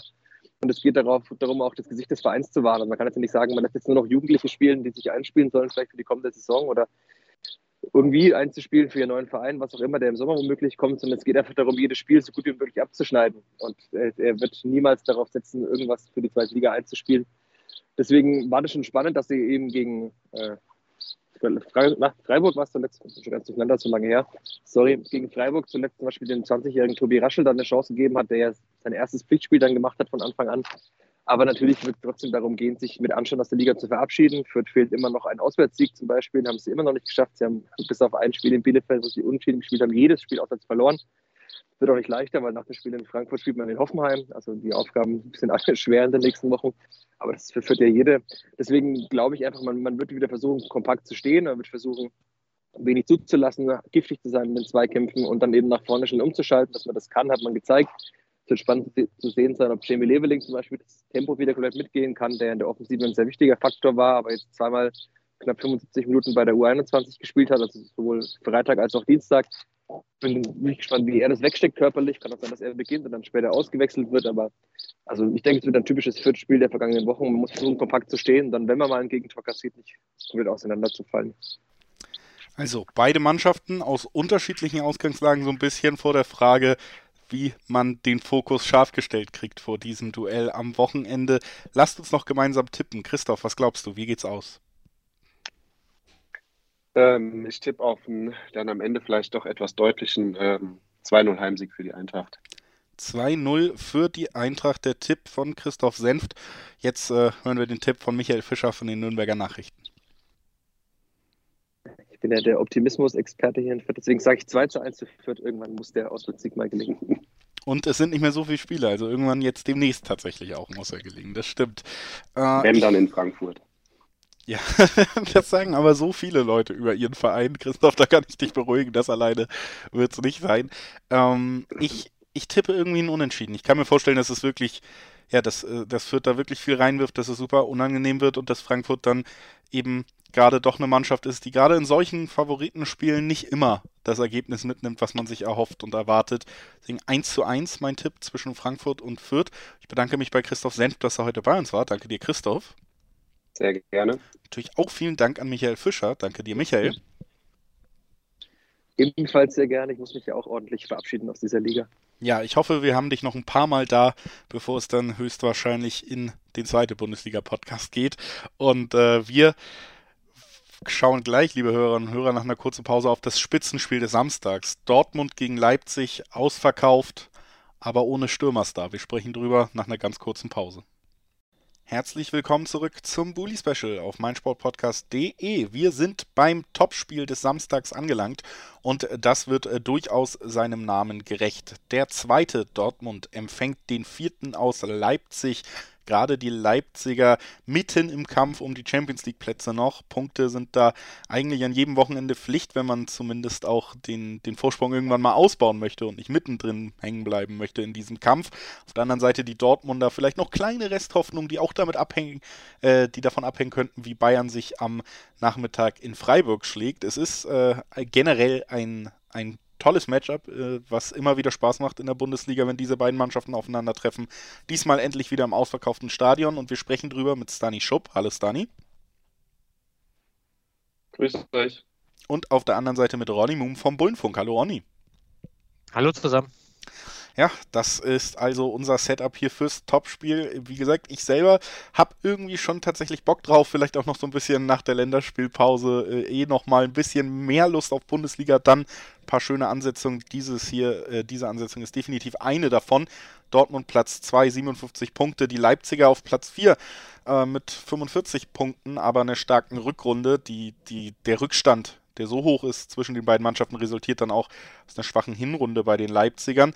Und äh, ja, der Rückstand, der Dortmunder auf die Bayern. Der ist wieder ein bisschen größer geworden, weil man am letzten Spieltag gegen Köln nur in Anführungszeichen ein 1-1 holen konnte. Klar, Länderspielpause dazwischen. Trotzdem kurz der Blick zurück, bevor wir nach vorne schauen. Stani 1-1 in Köln. Ähm, klassischer Dortmund-Auftritt in dieser Saison, kann man das so sagen? Ja, das würde ich jetzt eigentlich auch sagen, nachdem du gesagt hattest, dass, die, dass der Rückstand ähm, auf, auf einer eher mauen Hinrunde basiert, würde ich gerade sagen, der Rückstand auf die Bayern auf der äh, mittlerweile gängigen Achterbahnfahrt der Dortmunder basiert. Also das Spiel gegen Köln war halt irgendwie einerseits gut, wenn man ähm, irgendwie das, dem ganzen Pressing und aggressiven Spiel so ein bisschen entkommen konnte. Andererseits war es halt wieder ein bisschen zu ideenlos. Ähm, man kann es natürlich immer so ein bisschen auf den Gegner schieben. Ich finde allerdings, dass man auch mit der Besetzung, die man hatte, wesentlich mehr hätte raus, draus machen müssen. Auf der anderen Seite war es halt so ein Spiel, was man halt natürlich auch immer erwartet hat oder was wir auch im Vorfeld gesagt haben. Gegen solche Gegner hat Dortmund eigentlich immer Probleme und vor allem Köln ist jetzt diese Saison wirklich ähm, richtig stark und auch teilweise unberechenbarer geworden, wenn man es jetzt in den letzten Jahren äh, mit den letzten Jahren vergleicht. Von daher war es, finde ich, schon ein typisches Dortmund-Spiel. ja, am Ende finde ich aber auch ein verdientes Unentschieden. Hatte jetzt irgendwie auch klar die ein, zwei Chancen auf den, auf den Siegtreffer, auf der anderen Seite auch ein paar Mal Glück gehabt. Das Tor entstand auch ja, mehr oder weniger wieder typisch. Ich weiß gar nicht, war es ein Standard? Ich habe es gerade nicht mehr auf dem, auf dem Schirm. Ähm, ich weiß nur, dass der Ball ja quasi auf den zweiten Posten irgendwie verlängert wurde. Und deswegen, das sind so typische Gegentore. Ich glaube, Dortmund hat gegen Köln generell immer so äh, Tore kassiert, die vom ersten auf den zweiten Pfosten verlängert wurden. Äh, zumindest erinnere ich mich da an einige aus den letzten Jahren. Und ja, also im Prinzip, was halt jetzt für die letzten Partien gilt und was halt auch vor allem Hoffnung macht, ist, glaube ich, auch die Stadionauslastung und generell so ein bisschen, vielleicht auch ein bisschen der Druck, der abfällt. Ich weiß nicht, ob der abfällt, aber die, die Punktesituation ist ja relativ eindeutig gerade noch. Und ja, wird man sehen, was man daraus macht am, am Samstag. Wir sind äh, gespannt, was die Dortmunder daraus machen. Ronny, äh, bei Leipzig ging es am letzten Spieltag gegen den Angstgegner von Eintracht Frankfurt, haben wir hier drüber gesprochen. Tor kassiert hat man nicht, geschossen allerdings auch keins, 0 zu 0. Wie, wie bewertest du den Auftritt der Leipziger am letzten Spieltag? Ähm, ja, typisches Frankfurt-Spiel, ne? Wobei man an dem Tag eigentlich ganz gut drauf war und auch richtig gute Chancen hatte, äh, die leider nicht genutzt hat. Ähm, und äh, die, die Chancenverwertung, die in dem Spiel davor so richtig, richtig gut war, leider nicht äh, ähm, an den oder auf den Platz bringen konnte und deswegen auch keins geschossen hat. Die Frankfurt haben nicht ganz so viele Möglichkeiten gehabt, also da stand man relativ gut, aber am Ende war es wieder so ein, so ein Ab Abnutzungskampf mit, mit der Eintracht, wie, wie wir es halt auch vorher schon fast erahnt haben. Ähm, ja, war ein bisschen mehr drin auf alle Fälle. Ähm, ein Tor hätte wahrscheinlich gereicht. Das ist leider nicht gefallen. Gute Möglichkeiten und ein sehr guter Trap, äh, der das da verhindert. Ich glaube, da war auch ein bisschen Pfostenstange und alles damit dabei. Also äh, war mehr drin, aber am Ende muss man halt dann wahrscheinlich mit diesem, mit diesem einen Punkt äh, liegen, äh, leben. Das also die letzten oder der letzte Auftritt der Leipziger. Jetzt blicken wir nach vorne. Äh, wir haben schon erwähnt, äh, Stadion ist voll. Das äh, hat bei mir schon auch so ein bisschen die Vorfreude angeheizt. Äh, irgendwie ein bisschen mehr Bock noch auf das Zusammentreffen dann. Aber äh, ja, nicht in Bestbesetzung aus Dortmunder Sicht muss man das schon mal festhalten. Höchstwahrscheinlich wird Erling Haaland mal wieder fehlen. Und das hat bei mir selber die Vorfreude tatsächlich fast so ein bisschen wieder gedämpft. Stani, äh, was, was hältst du von der Nachricht, dass man da wohl wieder ohne den ja, Spieler, der ja trotzdem auch vom Spielertypen her eigentlich nicht zu ersetzen ist, antreten muss? Ich sehe das so ein bisschen ähm, zwiegespalten. Einerseits, klar, bester Stürmer, auch unabhängig von seinen Toren, super wichtig, weil Wandspieler, weil absolut in der Lage, die Bälle zu halten, ähm, sich immer aufreißt, zerreißt. Auf der anderen Seite ist das jetzt ja auch keine neue Kunde. von daher, so traurig es auch ist, ähm, Haaland in dieser Saison, glaube ich, tatsächlich kumuliert mehr ausgefallen als gespielt. Und das bedeutet einerseits natürlich, dass das, also schmälert den Verlust in keinster Weise. Auf der anderen Seite hat man ja auch genug Übung gehabt sozusagen und Vorlauf, äh, Zeit im Vorfeld, ähm, sich darauf einzustellen, beziehungsweise auch schon mehrere Spiele ohne ihn absolviert, um mögliche Varianten und Alternativen ähm, auszufuchsen und äh, zu tüfteln. Von daher, ja, Haaland hat gegen, gegen Leipzig, finde ich, in den letzten, in den letzten Aufeinandertreffen eigentlich immer super gespielt, wenn er gespielt hat und äh, war auch sehr, sehr wichtig. Ähm, jetzt zum Beispiel, wenn man an das äh, Pokalspiel denkt und so. Da ist halt jetzt so eine Frage, wie würde man ihn ersetzen? Es waren jetzt ja auch einige auf Länderspielreise. Auf der anderen Seite Reus ist ja jetzt wieder im Training. Das heißt, Alternativen hat man genug. Ähm, Rainer kommt, glaube ich, ein bisschen spät. Der hat ja, glaube ich, nachts noch gespielt heute ähm, für die USA. Das heißt, es gibt Optionen und wenn es jetzt sozusagen das erste Mal wäre, dass Haaland jetzt im Laufe der Saison ausfällt, würde ich sagen, ja, okay, blöd gelaufen, ähm, jetzt ein bisschen Druck, dass man den auch adäquat ersetzen kann oder irgendwie umstellen kann, aber das zieht sich durch die gesamte Saison. Ich glaube nicht, dass das eine Riesenherausforderung ist, so absurd es auch klingt. Also, das ist der Blick auf Holland, äh, aber wir wollen natürlich auch nochmal auf die Personalsituation bei den Leipzigern vor diesem Spitzenspiel blicken. Ronny, wie sieht es da aus? Der Länderspielpause, ne? Also sind auch noch ein paar unterwegs. Ähm, Gulaschi äh, angeschlagen. Ähm, da weiß man noch nicht, ob es fürs Wochenende reicht. Picard läuft auch gerade parallel. Äh, kann ich dir nicht alles im Detail sagen, aber wie gesagt, Gulaschi kam angeschlagen wieder ähm, von der Länderspielreise. Haidara wird ausfallen mit äh, einer Verletzung im Knie. Der wird auf alle Fälle nicht äh, spielen können. Klostermann ist zurück, ähm, trainiert wohl auch wieder mit der Mannschaft.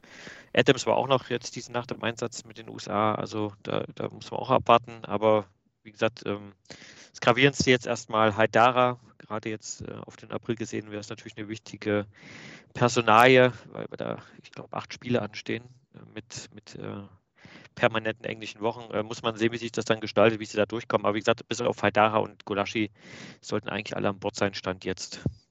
Also, da gibt es dann ja, weniger schlechte Nachrichten zu vermelden als bei den Dortmundern und bei Erling Haaland, der wahrscheinlich nicht zur Verfügung stehen wird. Ich äh, bin sehr gespannt, was ihr beide tippt bei diesem Aufeinandertreffen, das ja in der Vergangenheit durchaus einiges hergegeben hat. Äh, Stani, fang du gern an. Was glaubst du? Wie geht's aus? Ich wollte gerade sagen, Spektakel pur eigentlich immer, ne? Also ziemlich hin und her. Leipzig unter Tedesco auch in meinen Augen viel, viel attraktiver nach vorne und irgendwie sind ja auch die beiden besten Rückrundenteams, ne? Mit, glaube ich, jeweils 23 Punkten oder so. Ähm, wird geil glaube ich, nur das Wetter wird nicht so gut an dem Wochenende, sonst wäre eigentlich alles perfekt. Ich ähm, Dortmund, finde, Dortmund hatte in den letzten Malen oder bei den letzten Malen immer ein bisschen die Oberhand in solchen Spielen, deswegen tippe ich auf ein 3 zu 2. 3 zu 2, schönes Ergebnis, äh, schönes Spiel hoffentlich auch. Ronny, was glaubst du, wie geht's aus? Ja, gute Frage. Also äh, wird, wird interessant, aber wieder Vollhütte, also wirklich Vollhütte in, in Dortmund. Das ist natürlich dann auch nochmal was ganz anderes. Muss man dann gucken, wie sich das da auch aufs Spiel auswirkt. Aber ich äh, hoffe und äh, drücke die Daumen, dass, dass man, äh, dass die Tedesco-Spielweise uns da gegen Dortmund ein bisschen besser liegt als äh, vielleicht noch äh, in der Hinrunde, wo es dann doch ein bisschen vorgewillt war, auch wenn man gewonnen hat. Ähm, trotzdem tippe ich auf ein 2 zu 0 für RB in, in Dortmund. Ich bleibe dabei. 2 zu 0, der Tipp von Ronny Moom vom Bullenfunk.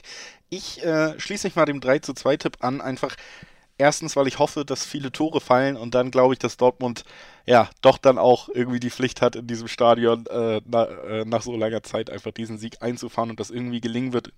Sehr attraktiven Spiel, in dem beide Mannschaften auch Räume bekommen. Aber ja, äh, auch ein komplett anderer Ausgang in die andere Richtung würde mich nicht überraschen. Trotzdem schließe ich mich mit da an, hauptsächlich auch eben mit der Hoffnung auf ein sehr attraktives Spiel und bedanke mich bei Ronny Moom vom Bullenfunk, dass er heute bei uns war. Danke, Ronny. Sehr gern. Und natürlich auch vielen Dank an Stani Schupp, dass er heute da war. Danke, Stani. Ich danke euch auch. Wir, liebe Zuhörerinnen und Zuhörer, haben dann natürlich noch den Sonntag vor uns. Zwei weitere Spiele warten auf uns. Auch die sind durchaus spannend. Bleibt gerne dran, dann sprechen wir gleich drüber. Herzlich willkommen zurück zum Bully Special auf meinsportpodcast.de. Wir sind am Sonntag des 28. Spieltages angelangt. Eben gerade, da haben wir den Samstag abgeschlossen mit dem spannenden Spitzenspiel in Dortmund.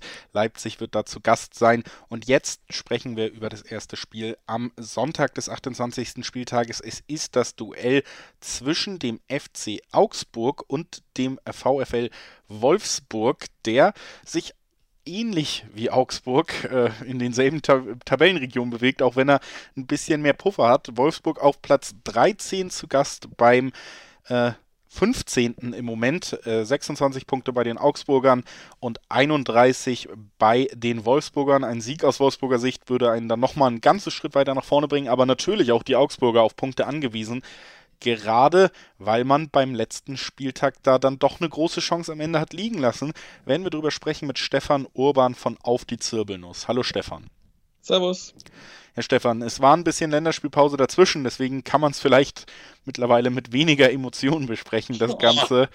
Äh, aber das, das letzte Spiel der Augsburger, das, das endete schon mit einer großen Enttäuschung, würde ich sagen. Es war ein direktes Duell im Abstiegskampf und lange sah es ja wirklich gut aus, was die Punkteausbeute angeht, dass man sich da von dem VfL, äh, VfB Stuttgart ein bisschen weiter absetzen kann. Am Ende gab es ein spätes 3 zu 2 und eine Niederlage gegen Stuttgart.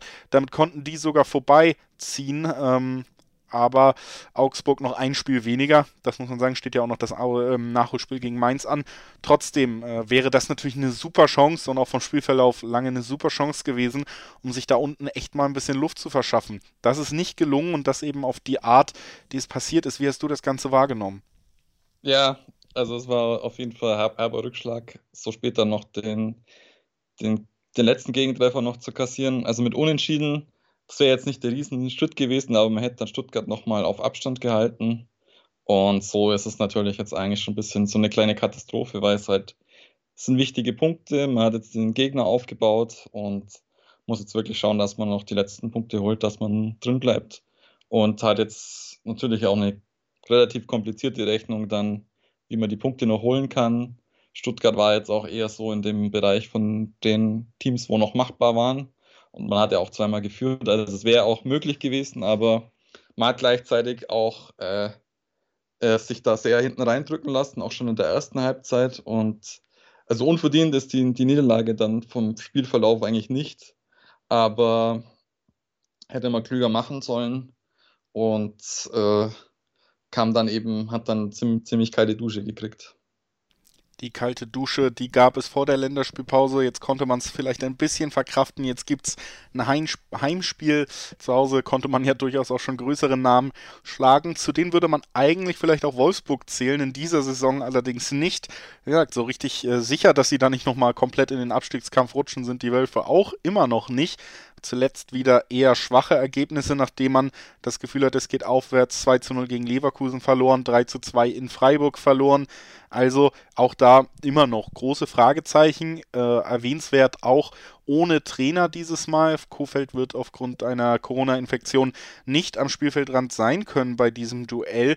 Also ein Gegner, der auf den ersten Blick, wenn man sich die Partien so in Gedanken ruft, ja machbar erscheint, wenn man zu Hause die Bayern schlagen kann. Oder wie siehst du das? Ja, also daheim gegen Wolfsburg ist auf jeden Fall immer besser als in Wolfsburg, weil da werden dann schon wieder teilweise herbe Niederlagen in, in, Erinnerung gerufen. Aber es ist gleichzeitig auch so, dass sie natürlich gegen Freiburg und, und Leverkusen verloren haben, die natürlich schon ein bisschen stärker sind. Und dann haben sie natürlich auch schon sehr gute Einzelspieler und äh, muss einfach schauen. Also unentschieden ist auf jeden Fall drin. Sieg wäre natürlich sehr wichtig, dass man da jetzt nochmal einen, einen Sprung nach vorne macht. Ich glaube, sie haben jetzt, Wolfsburg hat jetzt schon relativ viel Abstand, äh, dass es jetzt, äh, dass sie jetzt schon ganz viele Spiele verlieren müssten, dass sie dann nochmal reinrutschen. Aber es ist natürlich, das hat sich äh, Bremen, glaube ich, letztes Jahr auch gedacht. Und ähm, Deswegen, ja, es, das wäre natürlich zusätzlich Bonus, aber ja, ich denke, äh, Markus Weinzel muss jetzt auch eine Antwort geben. Ähm, ich glaube, er ist jetzt noch relativ sicher im Sattel, wobei die, die äh, Fans und so natürlich jetzt langsam schon unruhig werden, vor allem nach der Niederlage jetzt zuletzt und weil es ja eben dann auch schon ziemlich auf seine Kappe geht, weil man sehr defensiv dann gespielt hat nach den Führungen, äh, muss er da jetzt auch wieder was zeigen. Ja ja, lass uns generell nochmal auf dieses Bild um Weinziel eingehen. Kam ja schon so ein bisschen dann auch ähm, natürlich in der letzten Saison als Retter quasi vor den letzten Spieltagen jetzt eine ganze Vorbereitung gehabt und da hat man sich ja schon, denke ich, etwas ruhigeres Gewässer erhofft, als es jetzt dann doch wieder geworden ist. Wie würdest du denn die Entwicklung der Mannschaft unter ihm bis jetzt beschreiben und was, was muss man positiv hervorheben? Wo ist noch Luft nach oben? Wo muss man ansetzen? Also positiv ist, die Mannschaft hat sich schon ein bisschen weiterentwickelt von dem Heiko Herrlich Fußball. also man hat jetzt zwar jetzt gegen Stuttgart sich dann hinten reindrängen lassen, aber halt erst nach der Führung. Und ansonsten hat man eigentlich jetzt äh, schon, vor allem in den letzten Spielen davor, äh, recht, ist man gut in die, in die Zweikämpfe reingekommen und hat aber dann trotzdem eben so noch eine Spielidee gehabt. Hat jetzt auch vor allem in der Hinrunde eigentlich recht gut immer wieder Tore geschossen, das also wieder verbessert, was so in der Hinrunde das Problem war, das Tore schießen. Hat aber jetzt gleichzeitig dann wieder ein Problem, dass man zu viele Gegentore kassiert. Ähm, ich denke auch, also das, dass man jetzt komplett hier Catanaccio spielt oder so, das hat sich jetzt eigentlich komplett erübrigt, auch gegen stärkere Mannschaften. Das hat sich dann auch jetzt zum Beispiel gegen Bayern dann auch ausgezahlt, dass man äh, da ein bisschen eine Spielidee dazu gewonnen hat. Das ist natürlich auch so ein bisschen die Spieler, die dazugekommen sind. Also Anne Meyer ist auf jeden Fall riesige Verstärkung. Äh, Dorsch auch. Und äh, Jago hat sich jetzt auch gesteigert, dass er jetzt ähm, immer mehr, dem kommt jetzt vielleicht auch entgegen, dass man jetzt auf Dreierkette umgestellt hat, dass er mehr nach vorne machen kann und dann da mit den genauen Flanken auch immer mehr Vorlagen geben kann. Und ähm, im Endeffekt, wenn wir jetzt nicht unten drin stehen würden, hätte ich aktuell jetzt, und, und wir, wir noch ein bisschen früher in der Saison wären, hätte ich jetzt ein besseres Gefühl. Aber man hat jetzt halt, glaube ich, sehr lange gebraucht, um da hinzukommen. Und das ist so ein bisschen, glaube ich, so typische Weinziel-Problematik, dass er immer ein bisschen Zeit braucht, um dann reinzukommen. Also in der ersten Saison, wo er, in der aller, allerersten Saison, wo er bei uns war, hat er auch neun Punkte zur, zur Saisonmitte gehabt und es dann gerade noch so geschafft und dann erst in den Saisons drauf sich dann so gesteigert. Deswegen ist es natürlich immer schwierig. Äh, muss, muss drin bleiben, aber irgendwann muss man auch weiterentwickeln. Wenn man jetzt jedes Jahr den Trainer wechselt, äh, äh, kommt man auch gar nicht weiter.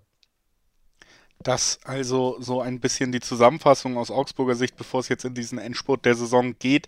Auch aus Wolfsburger Sicht, wie gesagt, nicht alles glücklich gelaufen. Du hast das auch schon mal so angedeutet und äh, ist natürlich ein sehr sinnvoller Vergleich, denn nicht nur Werder Bremen kennt das von, von der letzten Saison, sondern eben auch Florian Kofeld und der hat genau dieses Beispiel auch schon mal gebracht, dass man da auf jeden Fall weiterhin sehr, sehr wachsam sein muss und äh, sicherlich sehr, sehr gerne schnell die Punkte vollkriegen würde, um sich dann doch eher mit der Zukunftsplanung in der ersten Liga sicher beschäftigen zu können. Einfach wird es nicht werden. Wir haben äh, eben dich auch schon gehört mit den Stärken der Augsburger. Es gibt ganz offensichtlich auch die Schwächen der Wolfsburger. Das ist einerseits schon immer auch diese individuelle Fehlerbehaftung, die man da hat. Gerade in der Verteidigungsreihe öffnet man dann doch immer mal gerne Räume, auch durch Eigenverschulden. Auf der anderen Seite muss man sagen, dass natürlich gerade offensiv nochmal ähm, eine andere Qualität äh, dazukommt, jetzt wo Lukas Metscher immer fitter wird und wo man eben sich neu aufgestellt hat mit Kruse, mit Wind. Das sieht schon deutlich flexibler und ansprechbarer aus oder ansprechender aus, finde ich, als, als das, was man in der ersten Saisonhälfte gesehen hat mit einem Baut Wekost, der ja auch nicht mehr allzu glücklich gewesen sein soll, der auch in der Kabine nicht mit allen gut befreundet gewesen sein soll. Also da gibt es natürlich auch positive Sachen. Am Ende ist die Frage, Stefan, wie das Ganze im direkten Aufeinandertreffen aussieht und vor allen Dingen, wie es ausgeht. Was glaubst du? Also ich hoffe, dass wir denselben Effekt haben wie die Stuttgarter. Bei uns fallen jetzt auch alle Regeln und dann sind die, die Ultras auch wieder am Start und dann schreien die hoffentlich uns zum, zum Heimsieg zum 2 zu 1. 2 zu 1 für Augsburg. Der Tipp von Stefan Urban. Ich gehe mal mit einem, das wird nicht so schön 1-1. Was ist so mein Tipp. Ich glaube, Wolfsburg weiterhin irgendwie unter den Erwartungen. Augsburg wird das nicht verlieren nach der letzten Niederlage. Die brauchen die Punkte, aber trotzdem ein Sieg sehe ich für beide nicht unbedingt. Schon irgendwie Augenhöhe und sehr zähes Spiel. Bedanke mich bei Stefan Urban, dass er heute bei uns war, um über diese Partie zu sprechen. Vielen Dank, Stefan. Gerne. Wir, liebe Zuhörerinnen und Zuhörer, haben noch ein weiteres Spiel vor uns. Es ist das Spiel zwischen Gladbach und Mainz. Da wird es auch heiß auf dem Rasen hergehen und tatsächlich auch zwischen unseren beiden Experten. Das kann ich schon verraten. Bis gleich. Herzlich willkommen zurück zum Bully Special auf meinsportpodcast.de. Das ist die neunte Anmoderation dieser Art und damit die letzte in diesem Bully Special zum 28. Spieltag. Wir sind beim letzten Spiel angekommen.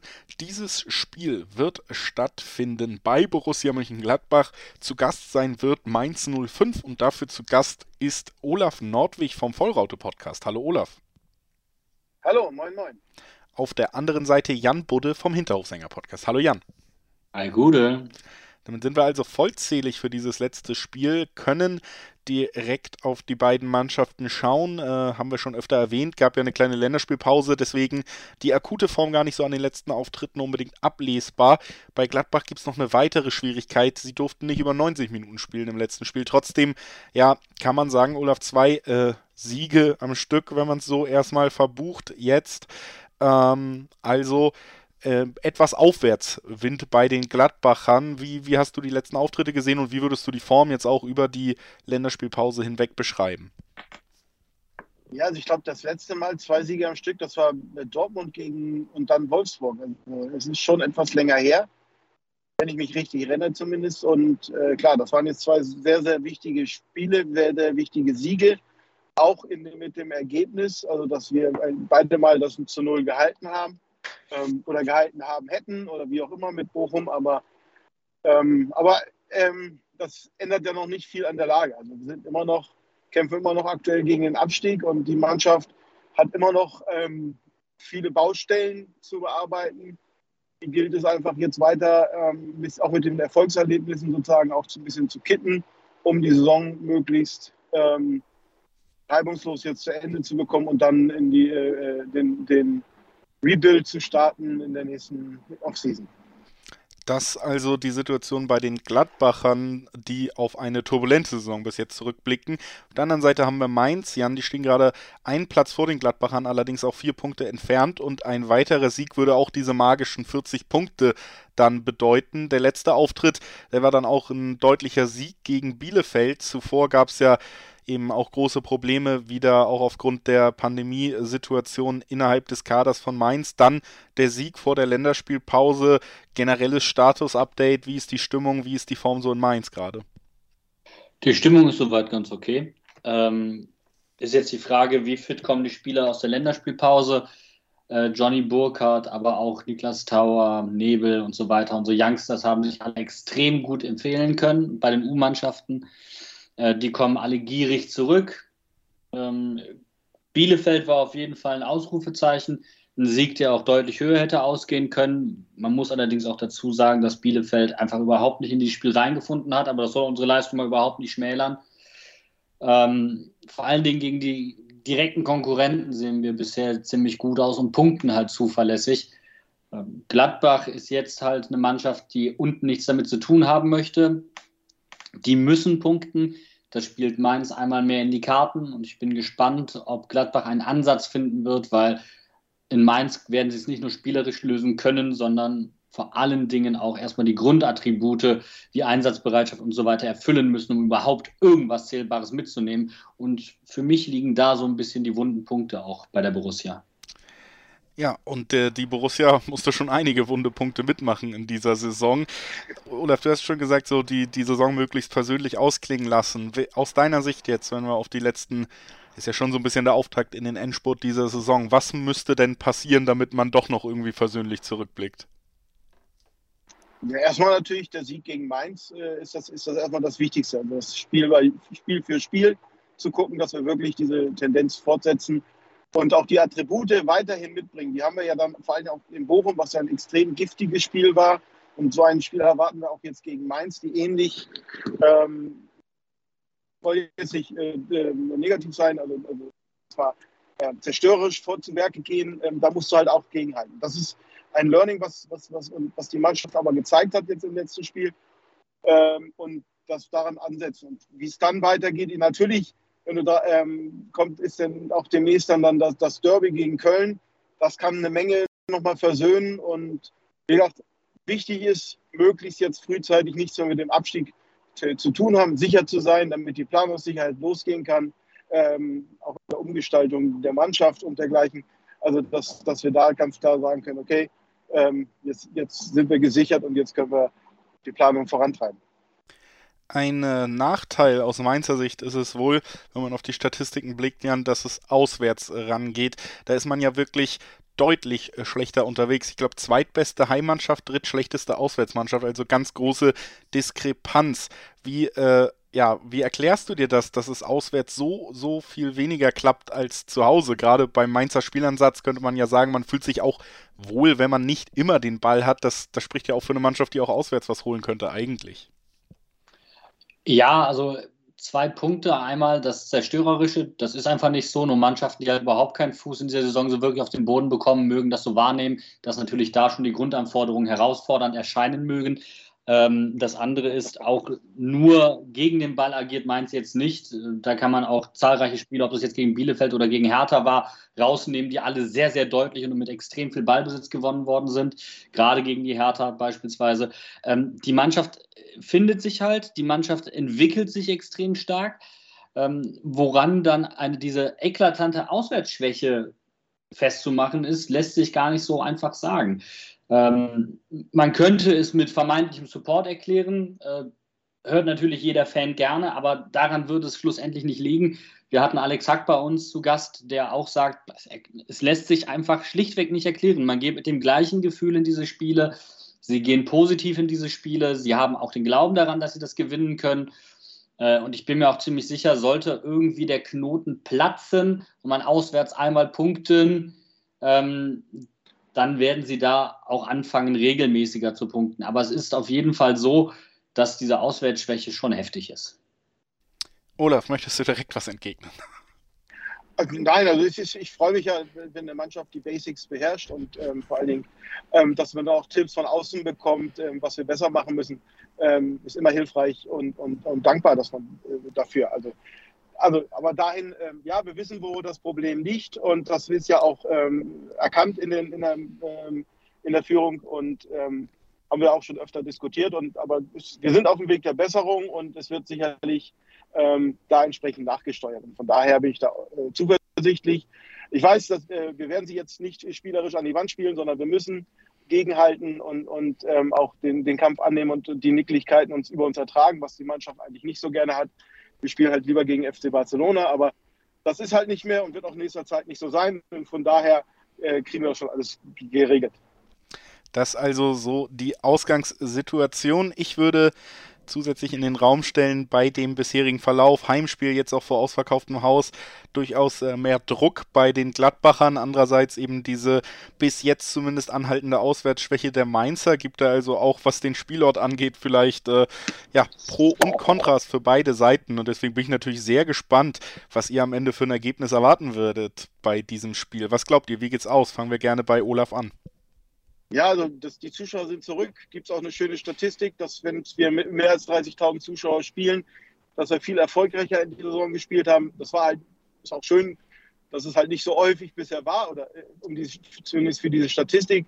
Aber um das abzuschließen, also ich hoffe ähm, einfach, dass ein, ja, ein, ein 3 zu 1 Sieg ähm, einfahren werden. 3 zu 1 der Tipp von Olaf Nordwig vom Vollraute Podcast. Äh, Jan Budde vom Hinterhofsänger Podcast wird was anderes tippen, da bin ich mir sicher.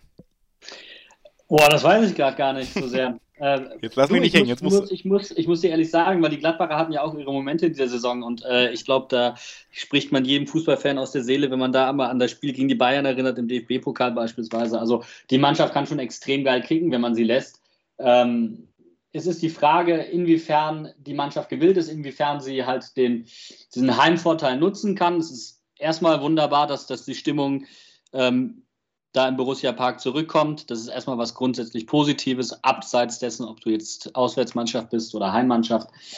Ähm, und Gladbach wird da mit Sicherheit eine ganze Menge Energie rausziehen, aber es kann natürlich dich auch anstacheln. Und ich habe irgendwie das Gefühl, dass wir ähm, ein Spiel sehen, das ein bisschen mehr von der Spannung lebt und gerade von der emotionalen Interpretation dessen, was auf dem, auf dem Platz geschieht, auf den Rängen. Deswegen ein stimmungsvolles 2 zu 2. 2 zu 2, der Tipp von äh, Jan Budde. Ja, so ein ähnliches Spiel erwarte ich mir auch. Tippe mal in den Trend rein, dass, dass Mainz eben auswärts doch dann selten den Sieg oder vielleicht sogar Punkte mitnehmen kann. Deswegen bin ich beim 2 zu 1, aber erwarte einen ähnlich engen Spielverlauf und der kann natürlich dann auch nochmal in Richtung 2 zu 2 kippen. Bedanke mich bei Olaf Nordwig, dass er heute bei uns war. Danke dir, Olaf. Gerne doch. Wie immer auch vielen Dank an Jan Budde von den Hinterhofsängern. Danke dir, Jan. Danke für die Einladung. Natürlich auch nochmal vielen Dank an alle Hörerinnen und Hörer, die heute eingeschaltet haben. Ich hoffe wie immer, ihr seid gut vorbereitet nach diesem Podcast, hattet Spaß, ihn zu hören. In einer Woche hören wir uns wieder. Die Bundesliga geht weiter mit großen Schritten Richtung Endspurt. Bis dahin, bleibt gesund, bleibt cool und versucht gute Menschen zu sein. Tschüss. Bully Special. Die Vorschau auf den Bundesligaspieltag auf meinsportpodcast.de.